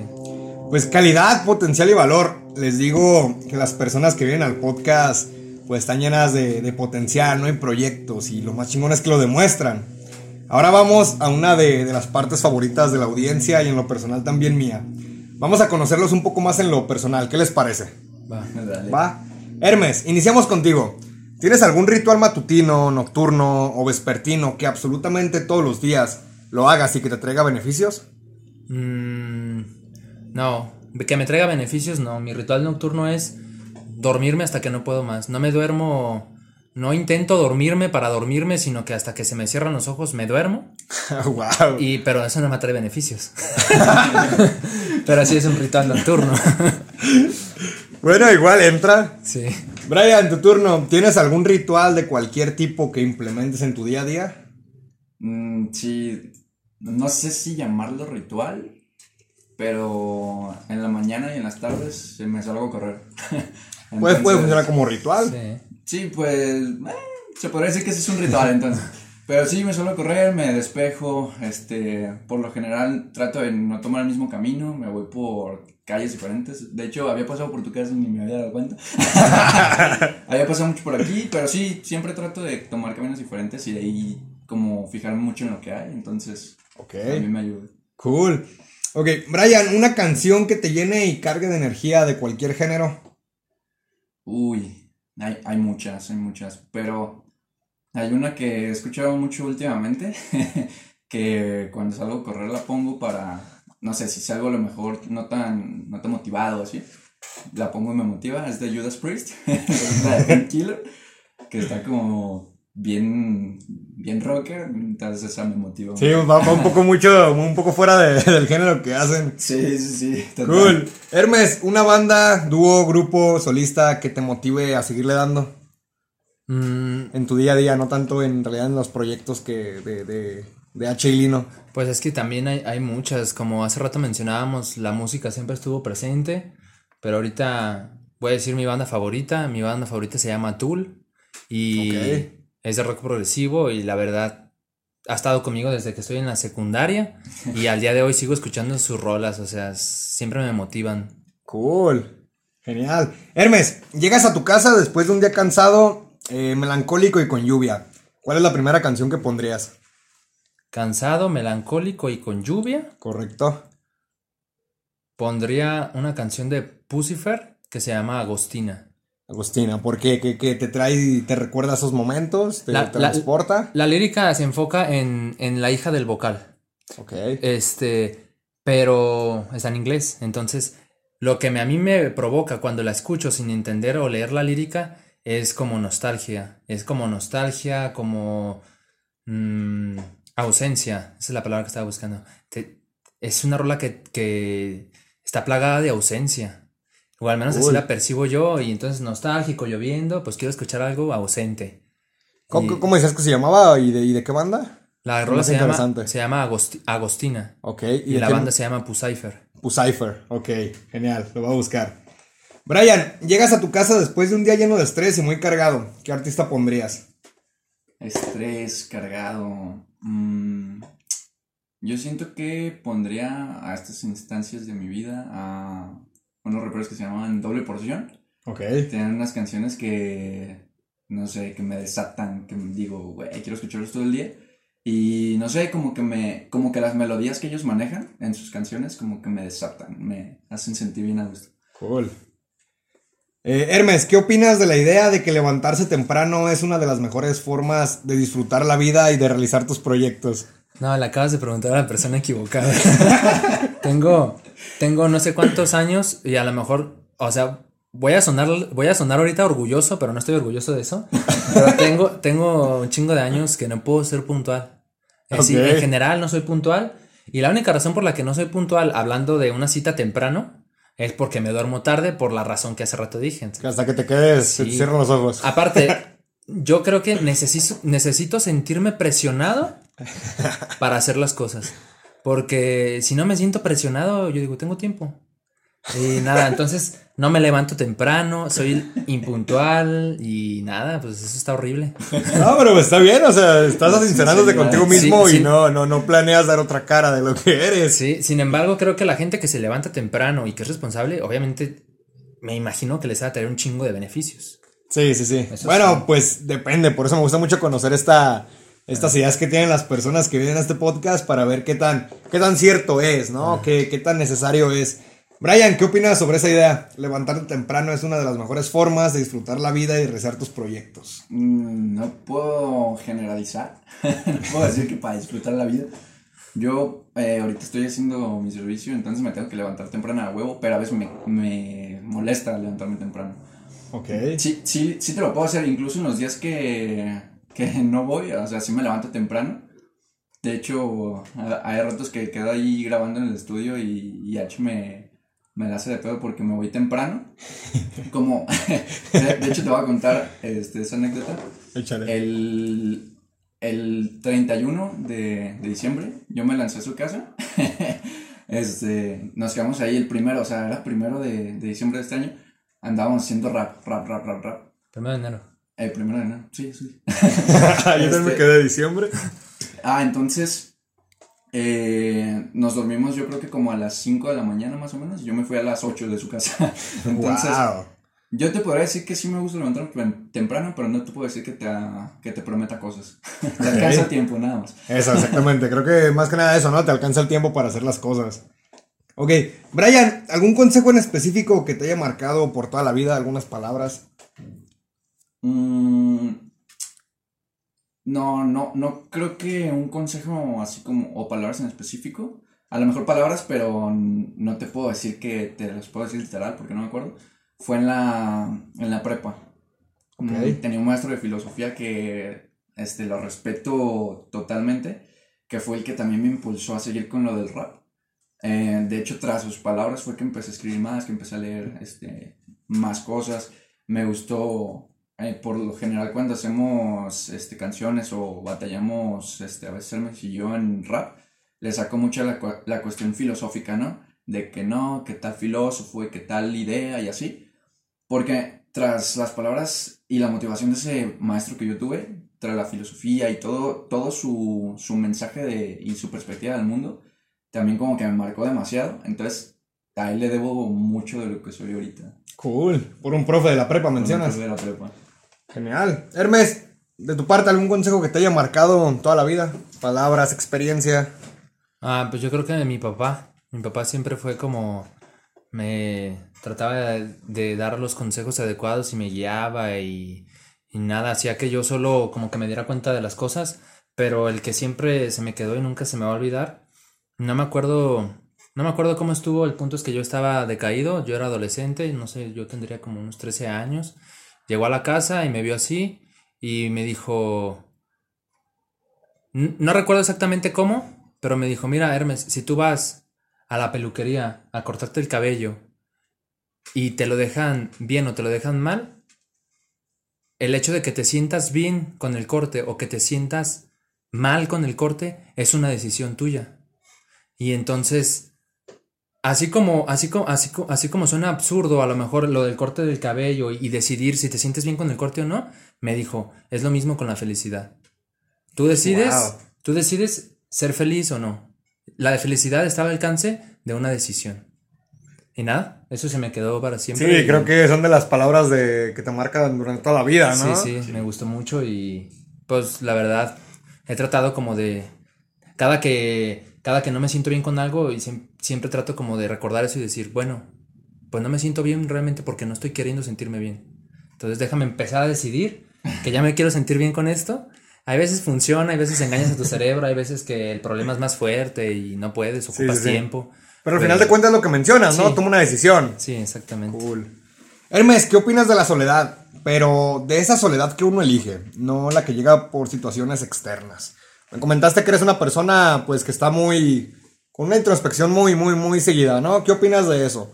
¿Sientes que es algo benéfico, algo malo? ¿Qué, qué, qué ideas tienes acerca de la soledad? Una soledad que tú elijas. No, pues yo creo que es lo mejor. Es lo mejor en el aspecto, bueno, si eres int- introspectivo y, y meticuloso, no sé, mm, introvertido también, o sea, la soledad al fin y al cabo te ayuda para terminar de conocerte, o al menos así la enfoqué yo. Yo soy una persona de hecho muy solitaria, casi no me gusta estar socializando, que fiestas, que esto y que lo otro. No me gusta, entonces yo siempre prefiero estar en mi cuarto viendo una película, analizando la película, o en mi cuarto con música, pensando en, en mí, en qué hice, o mi comportamiento, mi carácter, qué tengo que cambiar, nada. Yo, yo opino que la soledad, así en general, es, es, puede ser positiva si tienes el enfoque adecuado. Ok. Brian, ¿qué opinas de esa idea de la soledad que uno elige? ¿Qué concepto tienes tú? Mm, No, yo creo que comparto muchísimo la idea de, de H, de que aparte de que tienes que ser muy valiente para elegir la soledad, ¿no? O sea, muchas personas no saben estar solas eh, y eso lo puedes enfocar en, en relaciones de amistad, en relaciones de, eh, de pareja, en lo que quieras, ¿no? Si no sabes estar solo, te va a traer con muchas, mm, no sé, digamos, repercusiones, consecuencias al momento en que en verdad tú, tú, tú te sientas solo. Entonces, el hecho de que tú eliges esa soledad, yo creo que es valiente y además es lo, lo mejor que podría hacer. Te, obviamente de las circunstancias, ¿no? Depende de las circunstancias. No vas a decir, no, pues jódanse todos y, y me quedo solo, ¿no? Yo creo que depende de las circunstancias. Si tú necesitas esa soledad y tú eliges esa soledad, es lo mejor que puede ser para ti. A veces también puede ser peligrosa, ¿no? Porque te- se te puede hacer una adicción de que puedes decir, jódanse todos y odio el mundo y yo quiero estar solo porque solo yo me puedo dar felicidad, ¿no? Entonces, yo siento que, que está bien, pero de una forma controlada, que, que sepas moldear esa soledad. Bien, bien, bien, me gusta. ¿Te fijaste cómo, cómo me volteó a ver cuando dijo eso, güey? Sí. Brian, ¿practicas algún deporte o tienes algún hobby fuera de la música? Eh, si hago, bueno, me gusta correr. eh, mi hobby también se puede decir que es mi trabajo, la de nutrición. Me gusta mucho leer y informarme sobre, la, sobre mi carrera, sobre como me gusta el entrenamiento, entonces estoy leyendo a menudo como de entrenamiento y todo ese rollo, entonces el ejercicio en general me gusta. Cool. Hermes, ¿tú practicas algún deporte o tienes algún hobby fuera de la música? Mira, yo, yo jugaba básquet hace años, me gustaba un puterísimo, o sea, la verdad, era un deporte que, que me sacaba toda la energía que traía acumulada. Al día de hoy no hago ningún deporte, pero el hobby que tengo, además del rap, es este ver películas, güey. Siempre estoy como tratando, me gusta mucho el cine. Tampoco puedo, tampoco soy un como, es que una vez le dije este comentario a un- a una persona, me gusta mucho el cine y me empezó a preguntar de la época de oro, de esto y el otro, cosas que no sé. O sea, me gusta el cine en el punto de vista como pasatiempo y trato de ver la mayor, lo mayor posible películas que se puede, porque a veces de allí tomo una referencia para escribir algo, entonces... mm, el, el cine me gusta mucho. En su momento también en la preparatoria era cuando más libros llegué a leer, pero al día de hoy no tengo ya ese hábito. Quisiera retomarlo porque es importante también estar leyendo, también mm, cuando lees conoces mundo, entonces... Sí, sí, sí, completamente. Entonces, esa, esa, esa persona que te cuestionó acerca del cine, pues con una actitud eh, un poco lombarda, mucho de, de, a ver, tú qué sabes de- del cine. Simón, ¿no? así como queriendo evidenciarme. Le dije, güey, tranquilo, o sea, me gusta de que te puedo platicar de esto y del otro, o de esta película acá, pero no soy un erudito del cine, ni un, ci- ni un cinéfilo, ni nada, güey. Cool, cool, cool, ok. Hermes, si pudieras tener una conversación con tu yo de 15 años a futuro, ¿qué crees que te diría? ¿Qué crees que te diría Hermes de, de 15 años del futuro? ¿Que vas bien, que vas mal, que le eches más ganas? ¿Qué crees que te diría? es una pregunta contraria, no es, a- no es al Hermes de 15 años atrás. Es una conversación con el Hermes de 15 años para adelante, que todavía no existe. O sea, el Hermes del 2035, ¿qué me va a decir ahorita? Correcto, sí. Sí, esa pregunta está interesante, ¿eh? ¿Qué sentirías que te diría? Mira, al día de hoy, yo creo que al día de hoy me diría que, que estoy haciéndolo bien, que vamos, vamos bien, vamos chingón, pero que, que deje de posponer muchas cosas. O sea, al día de hoy me diría, güey, empieza a hacer las cosas de ya, güey, porque de- luego el tiempo nos va a cobrar la factura, cabrón. Cool. Yo siento que eso me diría, que voy bien, pero que empiece a actuar. Porque hay, hay cosas que todavía están en puerta, muchas cosas que están en puerta que no, he- no me he decidido y, y tú sabes, el tiempo, ya estamos en 2021, güey. Sí, no, yo recuerdo el 2017 como si hubiera sido, pues vaya, ¿no? Casi hace dos años, yo lo siento bien reciente. Sí. Ok, Brian, ¿qué crees que te diría el Brian de 15 años del futuro a ti? En lo personal. Yo creo que en cuestión de, de la música también me diría, güey, pues bien, pero tienes que exigirte más si quieres lograr algo más chido y también, güey, sé más disciplinado. Yo creo que eso, eso sería lo que, lo principal que me diría, o sea, deja la desidia Ajá. y ponte unos huevos y disciplina, o sea, sería lo principal. Cool. Ok, esta sección es relativamente nueva, no la habíamos tenido anteriormente. Y son unas preguntas. Ayer lancé una encuesta en Instagram acerca de si querían hacer algunas preguntas a, a ustedes dos como, como músicos y llegaron unas cuantas. Entonces, ¿qué les parece si, si pasamos a las preguntas? ¿Les gusta? Ok, entonces, como dijimos, vamos a comenzar con unas cuantas preguntas que nos llegaron por Instagram. Y no definen a quién se lo preguntan, supongo que, que estamos hablando de los dos. Igual no sé quién quiere iniciar, ya, ya será cuestión de que se coordinen ustedes. Y va con la primera. ¿Qué otro intérprete ha sido de inspiración para ti? Ah, yo creo que tengo mu- muchas, muchos raperos que son como inspiración, que admiro y todo, pero ahorita se me vienen a la cabeza dos personas, dos raperos. Eh, uno se llama Acru, es de Argentina, es un chingoncísimo, el, la verdad es de los mejores, para, para mi gusto es a nivel mundial de los mejores, es una bestia. Y otro rapero de Medellín que se llama Soft Zero o ZZ o doble Z, tiene el vato, cada que sube algo le cambia el nombre, pero siempre con la Z, pues. Y Mantiene la esencia. Sí, y está muy chingón lo que ese cabrón hace. De hecho, yo creo que es mi mayor influyente. Sin embargo, pues es influencia y trato, cuando yo empecé a hacer algo, pues trato de que no se note, pues, o sea, porque sería también como muy... mm, desameritaría mi, mi, mi estilo, mis barras, mi lírica y todo. Ok, porque sería como combinarte con, con Sí, alguien sí. más, ¿no? Sí, tomo mucho como su visión y, y su manera de rapear y todo, y la transporté y la convertí en algo mío, pues, pero sí tengo la referencia de él y de Acro. Cool. Lino. Mm, yo creo que. Ay, es que el Agustín, el señor Acru, es, es una bestia.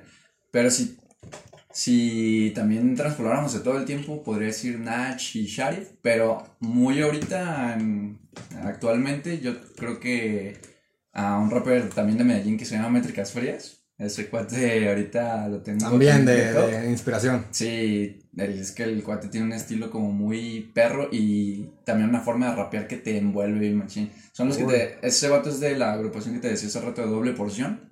Entonces, nada, mi respeto es para ese compa. Cool, cool, cool. Los nombres de, de quién pregunta no los tengo ahorita porque los tengo en la cuenta de Insta, solo pasé la- las preguntas. Igual ya al final, pues cada quien sabe a quién, a quién estamos respondiendo.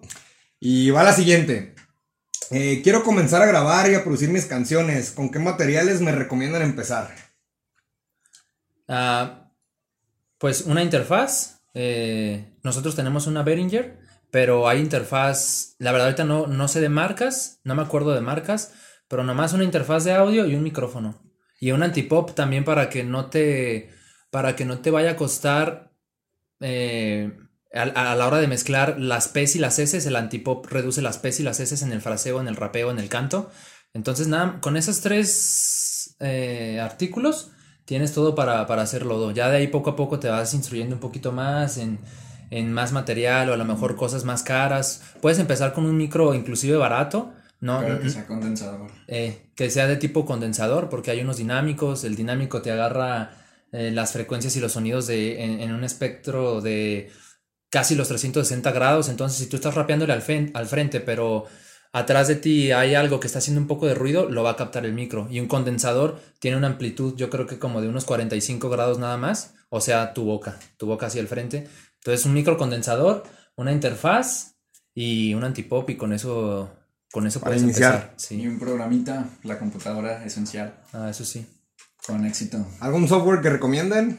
Pues Para- nosotros utilizamos ahorita el FL, desde que iniciamos más bien, utilizamos el FL Studio. Y pues siempre, siempre ha sido fiel el FL. O sea, nos ha salido como muy chingón y ya estamos como bien acostumbrados a él. Entonces, el FL, total. Aparte, es, e, el FL es bien intuitivo, no es tan complicado de, de operarlo. Hay unos programas que yo he visto tutoriales eh, como los que traen las Mac. No me acuerdo qué programa es. Hay, hay Pro Tools, creo que se llama Pro Tools. Ajá. El Pro Tools sí está muy chingón en cuanto a, a lo mejor la tarjeta de audio que te puede manejar y así. Pero yo he visto los tutoriales a veces de Pro Tools y ves la interfaz y dices, chingue su madre, ¿aquí cómo le hago para simplemente exportar un audio? O sea, se ve más complicada. En cambio, la, la interfaz del FL es muy intuitiva. es- Sí, Re- sí, recomiendan FL para Sí. iniciar a, producir. Sí. Porque aquí desconozco qué, qué, qué tipo de estilo maneja la persona que preguntó. Creo que era un chavo. Eh, pero supongo que también funcionaría para, para algún otro género. O sea, sí, Sí, podría sí, servir. sin problema. sí, sí funcionaría. Ok, cool. La siguiente, eh, creo que esta era de una chava. Y es, ¿cómo lidian con las diferencias personales a la hora de, de transmitirlo a HL? Eh, diferencias personales. Es que está amplia la pregunta porque a ratos tenemos como la, la misma visión de lo que queremos hacer, pero esa, esa diferencia que, que meramente nos marca es la que hace el, el dinamismo de la canción, que hace la canción que sea dinámica y no estés escuchando una misma idea del mismo concepto, ¿me explico? Ok. Entonces, a rato sí decimos, güey, es que tú tienes una idea de- bien diferente que a la que yo traigo. Pero entonces ahí ya tenemos ventaja y matamos dos pájaros de un tiro porque, ah, ok, es- esta idea que tú traes la podemos hacer una canción y esta idea que, que tú tienes la podemos hacer para otra. O meramente... Las fusionamos. Las o- fusionamos, fusionamos los conceptos y ya, ok, si tú estás hablando de esto, más o menos le intento meter tal cosa. Como que toman las dos ideas y crean una sola de, de las dos ideas que En tienen. ocasiones. Básicamente. Cool. A- a- además, yo creo que también eh, entra mucho aquí la palabra ceder. Porque yo creo que le ha tocado más a, a, a- a Brian que a mí. O sea, yo, yo pues que me cierro en algo y a, y a veces yo creo que ese güey termina por ceder porque yo soy bien castroso, ¿no? Y dice, arre, güey, pues Simón, a ver, hay que hacerle así. Aunque también me ha tocado también a mí ceder, por ejemplo, la última rola que estábamos grabando, yo quería meter el coro totalmente cantado, no entonado. eh, Pero es una habilidad que todavía no la traemos al 100. Y entonces estábamos intentando cantarla. Y obviamente era bien complicado porque se nos iba el tono. Y, yo, y yo estaba bien necio de que, güey, a huevo, tiene que quedar cantado. Y este güey me dijo, mira, güey, ya haz lo que quieras, güey. Si quieres meterlo cantado, mételo cantado. Pero ya me lo dijo así como, ya teníamos horas grabando, güey, y no salía. Y dije, bueno, la verdad, sí es cierto, güey. Ahor- Ahorita no, ahorita no tenemos lo necesario para meterle el canto. Entonces, en, ese, en esa parte a mí me tocó ceder y decir, bueno, está bien, tienes razón, güey, vamos a hacerlo como lo habíamos pensado desde un principio y se acabó. Cool. Genial. Sí, pero ceder, ceder ahí. Sería como la clave de, de esas pequeñas diferencias Sí, que a veces sí, surgen. también. Ok, esta va, va la siguiente. Dice, quiero iniciar con la producción de mis canciones. ¿Me recomiendan algún curso o algún canal de YouTube? Yo, por ejemplo, cuando empecé a, a mezclar y a, y a grabar y todo, yo empecé a ver tutoriales de un vato que se llama Eric, Eric Kauf- Kaufman. Eric Kaufman. Ey, el vato en realidad hace música electrónica, eh, techno, dubstep y eso, pero, pero te explica cómo funciona cada plugin, cómo funciona un ecualizador, o un ecualizador multibanda, o de siete bandas, o de tres bandas. Te, te explica bien cómo funciona el reverb, para qué es el damp, para qué es esto y el otro. El vato es bien. Y lo más chingón es que habla en español. Porque hay un chingo de tutoriales que están en inglés. Y, o sea, y, y tienen muchas más vistas y más likes. Y dices, bueno, a lo mejor es bueno, pero lo pones y vergas, está en inglés. Y Y ahí te, te sí. frena, ¿no? Entonces, en español, Eric Kau- Kaufman, ese güey. es ok, pues dejamos, dejamos una referencia, un link ahí en la descripción del episodio. Siguiente pregunta. ¿Dónde me recomiendan comprar o conseguir beats? Beats, uh, yo creo que ahí está bien amplio el asunto.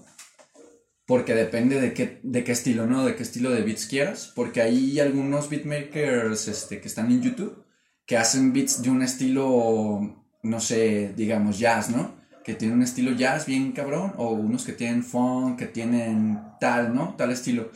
Ahora sí que meramente es buscar. Porque hay muchos beatmakers que son bien cabrones en YouTube. De hecho, nosotros eh, Les compramos los, los beats así en YouTube. No, nosotros no tenemos un beatmaker como tal. Ajá, o sea, hay beatmakers que sí, no sé si mencioné los nombres, bueno, igual los menciono, que ahorita estamos agarrando ahí machine, uno de ellos es Vinovich y otro es este Vitowski. Eso, esos dos güeyes tienen un enfoque de los beats muy perros que más o menos están a- acoplando a nuestra esencia, o más Cool. bien nuestra esencia a los beats. Y yo creo que es do- dos beatmakers muy chingones. Cool, cool, cool. Pues igual, igual deja- dejamos los nombres ahí en la descripción. Va a haber un- unos cuantos datos ahí, pero van a estar, van a estar completos. Ok, última pregunta. ¿En qué plataforma hacen la distribución de sus canciones? Eh, la plataforma que estamos usando actualmente se llama Muse. Eh, es una plataforma que está muy amigable con, con toda la distribución. Ahí nos pregunta eh, básicamente a qué plataforma las queremos mandar, si queremos... Obviamente tiene sus paquetes, ¿no? De tanto tal precio por tal, tal distribución, ¿no? Eh, pero Muse está súper amigable, no es nada complicado como subir tus canciones para que las distribuya. Y pues esa es la que estamos manejando ahorita. Cool. Pues bueno, estas fueron las preguntas. Espero hayan quedado resueltas. Si no, pues ahí dejamos sus redes para que si tienen alguna otra duda, pues se las puedan, se las puedan dar a ellos, ¿no? Pues como pudieron ver, pues son, son tipazos, ¿no? Y pues con esta pregunta me gustaría cerrar y es más abierta para que expresen su idea a las personas que nos están escuchando. ¿Qué les dirán las personas pues que tienen miedo o temor de, demostrar su, sus talentos, su potencial, sus proyectos? ¿Qué es lo que les dirían? Pues mira, mencionaste el miedo y me, y me acabo de recordar una entrevista que vi ah, de Acru, un referente mío.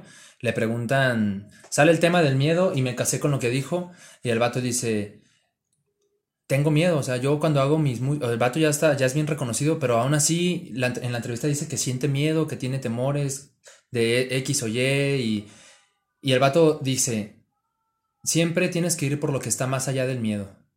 Y yo me casé con esa frase y la verdad tiene toda la razón, o sea, hay que ir por lo que está más allá del miedo porque el miedo a veces te limita, más bien casi siempre te limita, el miedo casi siempre te limita, pero hay un punto donde te impulsa. Y entonces es importante también saber decir, aquí me está limitando, lo voy a, lo voy a poner de mi lado. Vamos a ponerlo de mi lado, vente para acá y, y impúlsame, güey. Impúlsame a hacer algo. Y creo que es lo que yo le diría a las personas que sienten miedo, incertidumbre y demás. Hay que, hay que, hay que empezar a hacer algo. Lo, difícil es empezar. Ya empezando, ya empezando sobre la marcha vas improvisando. Yo creo que también esa parte de de ese impulso, ¿no? O sea, el miedo te va a ayudar, pero hay un momento en que debes de no eliminar por completo porque el miedo te ayuda, obviamente es un sentimiento humano que nunca vamos a poder limitar, eh, pero que te impulse ese miedo, o sea, que te haga ser más.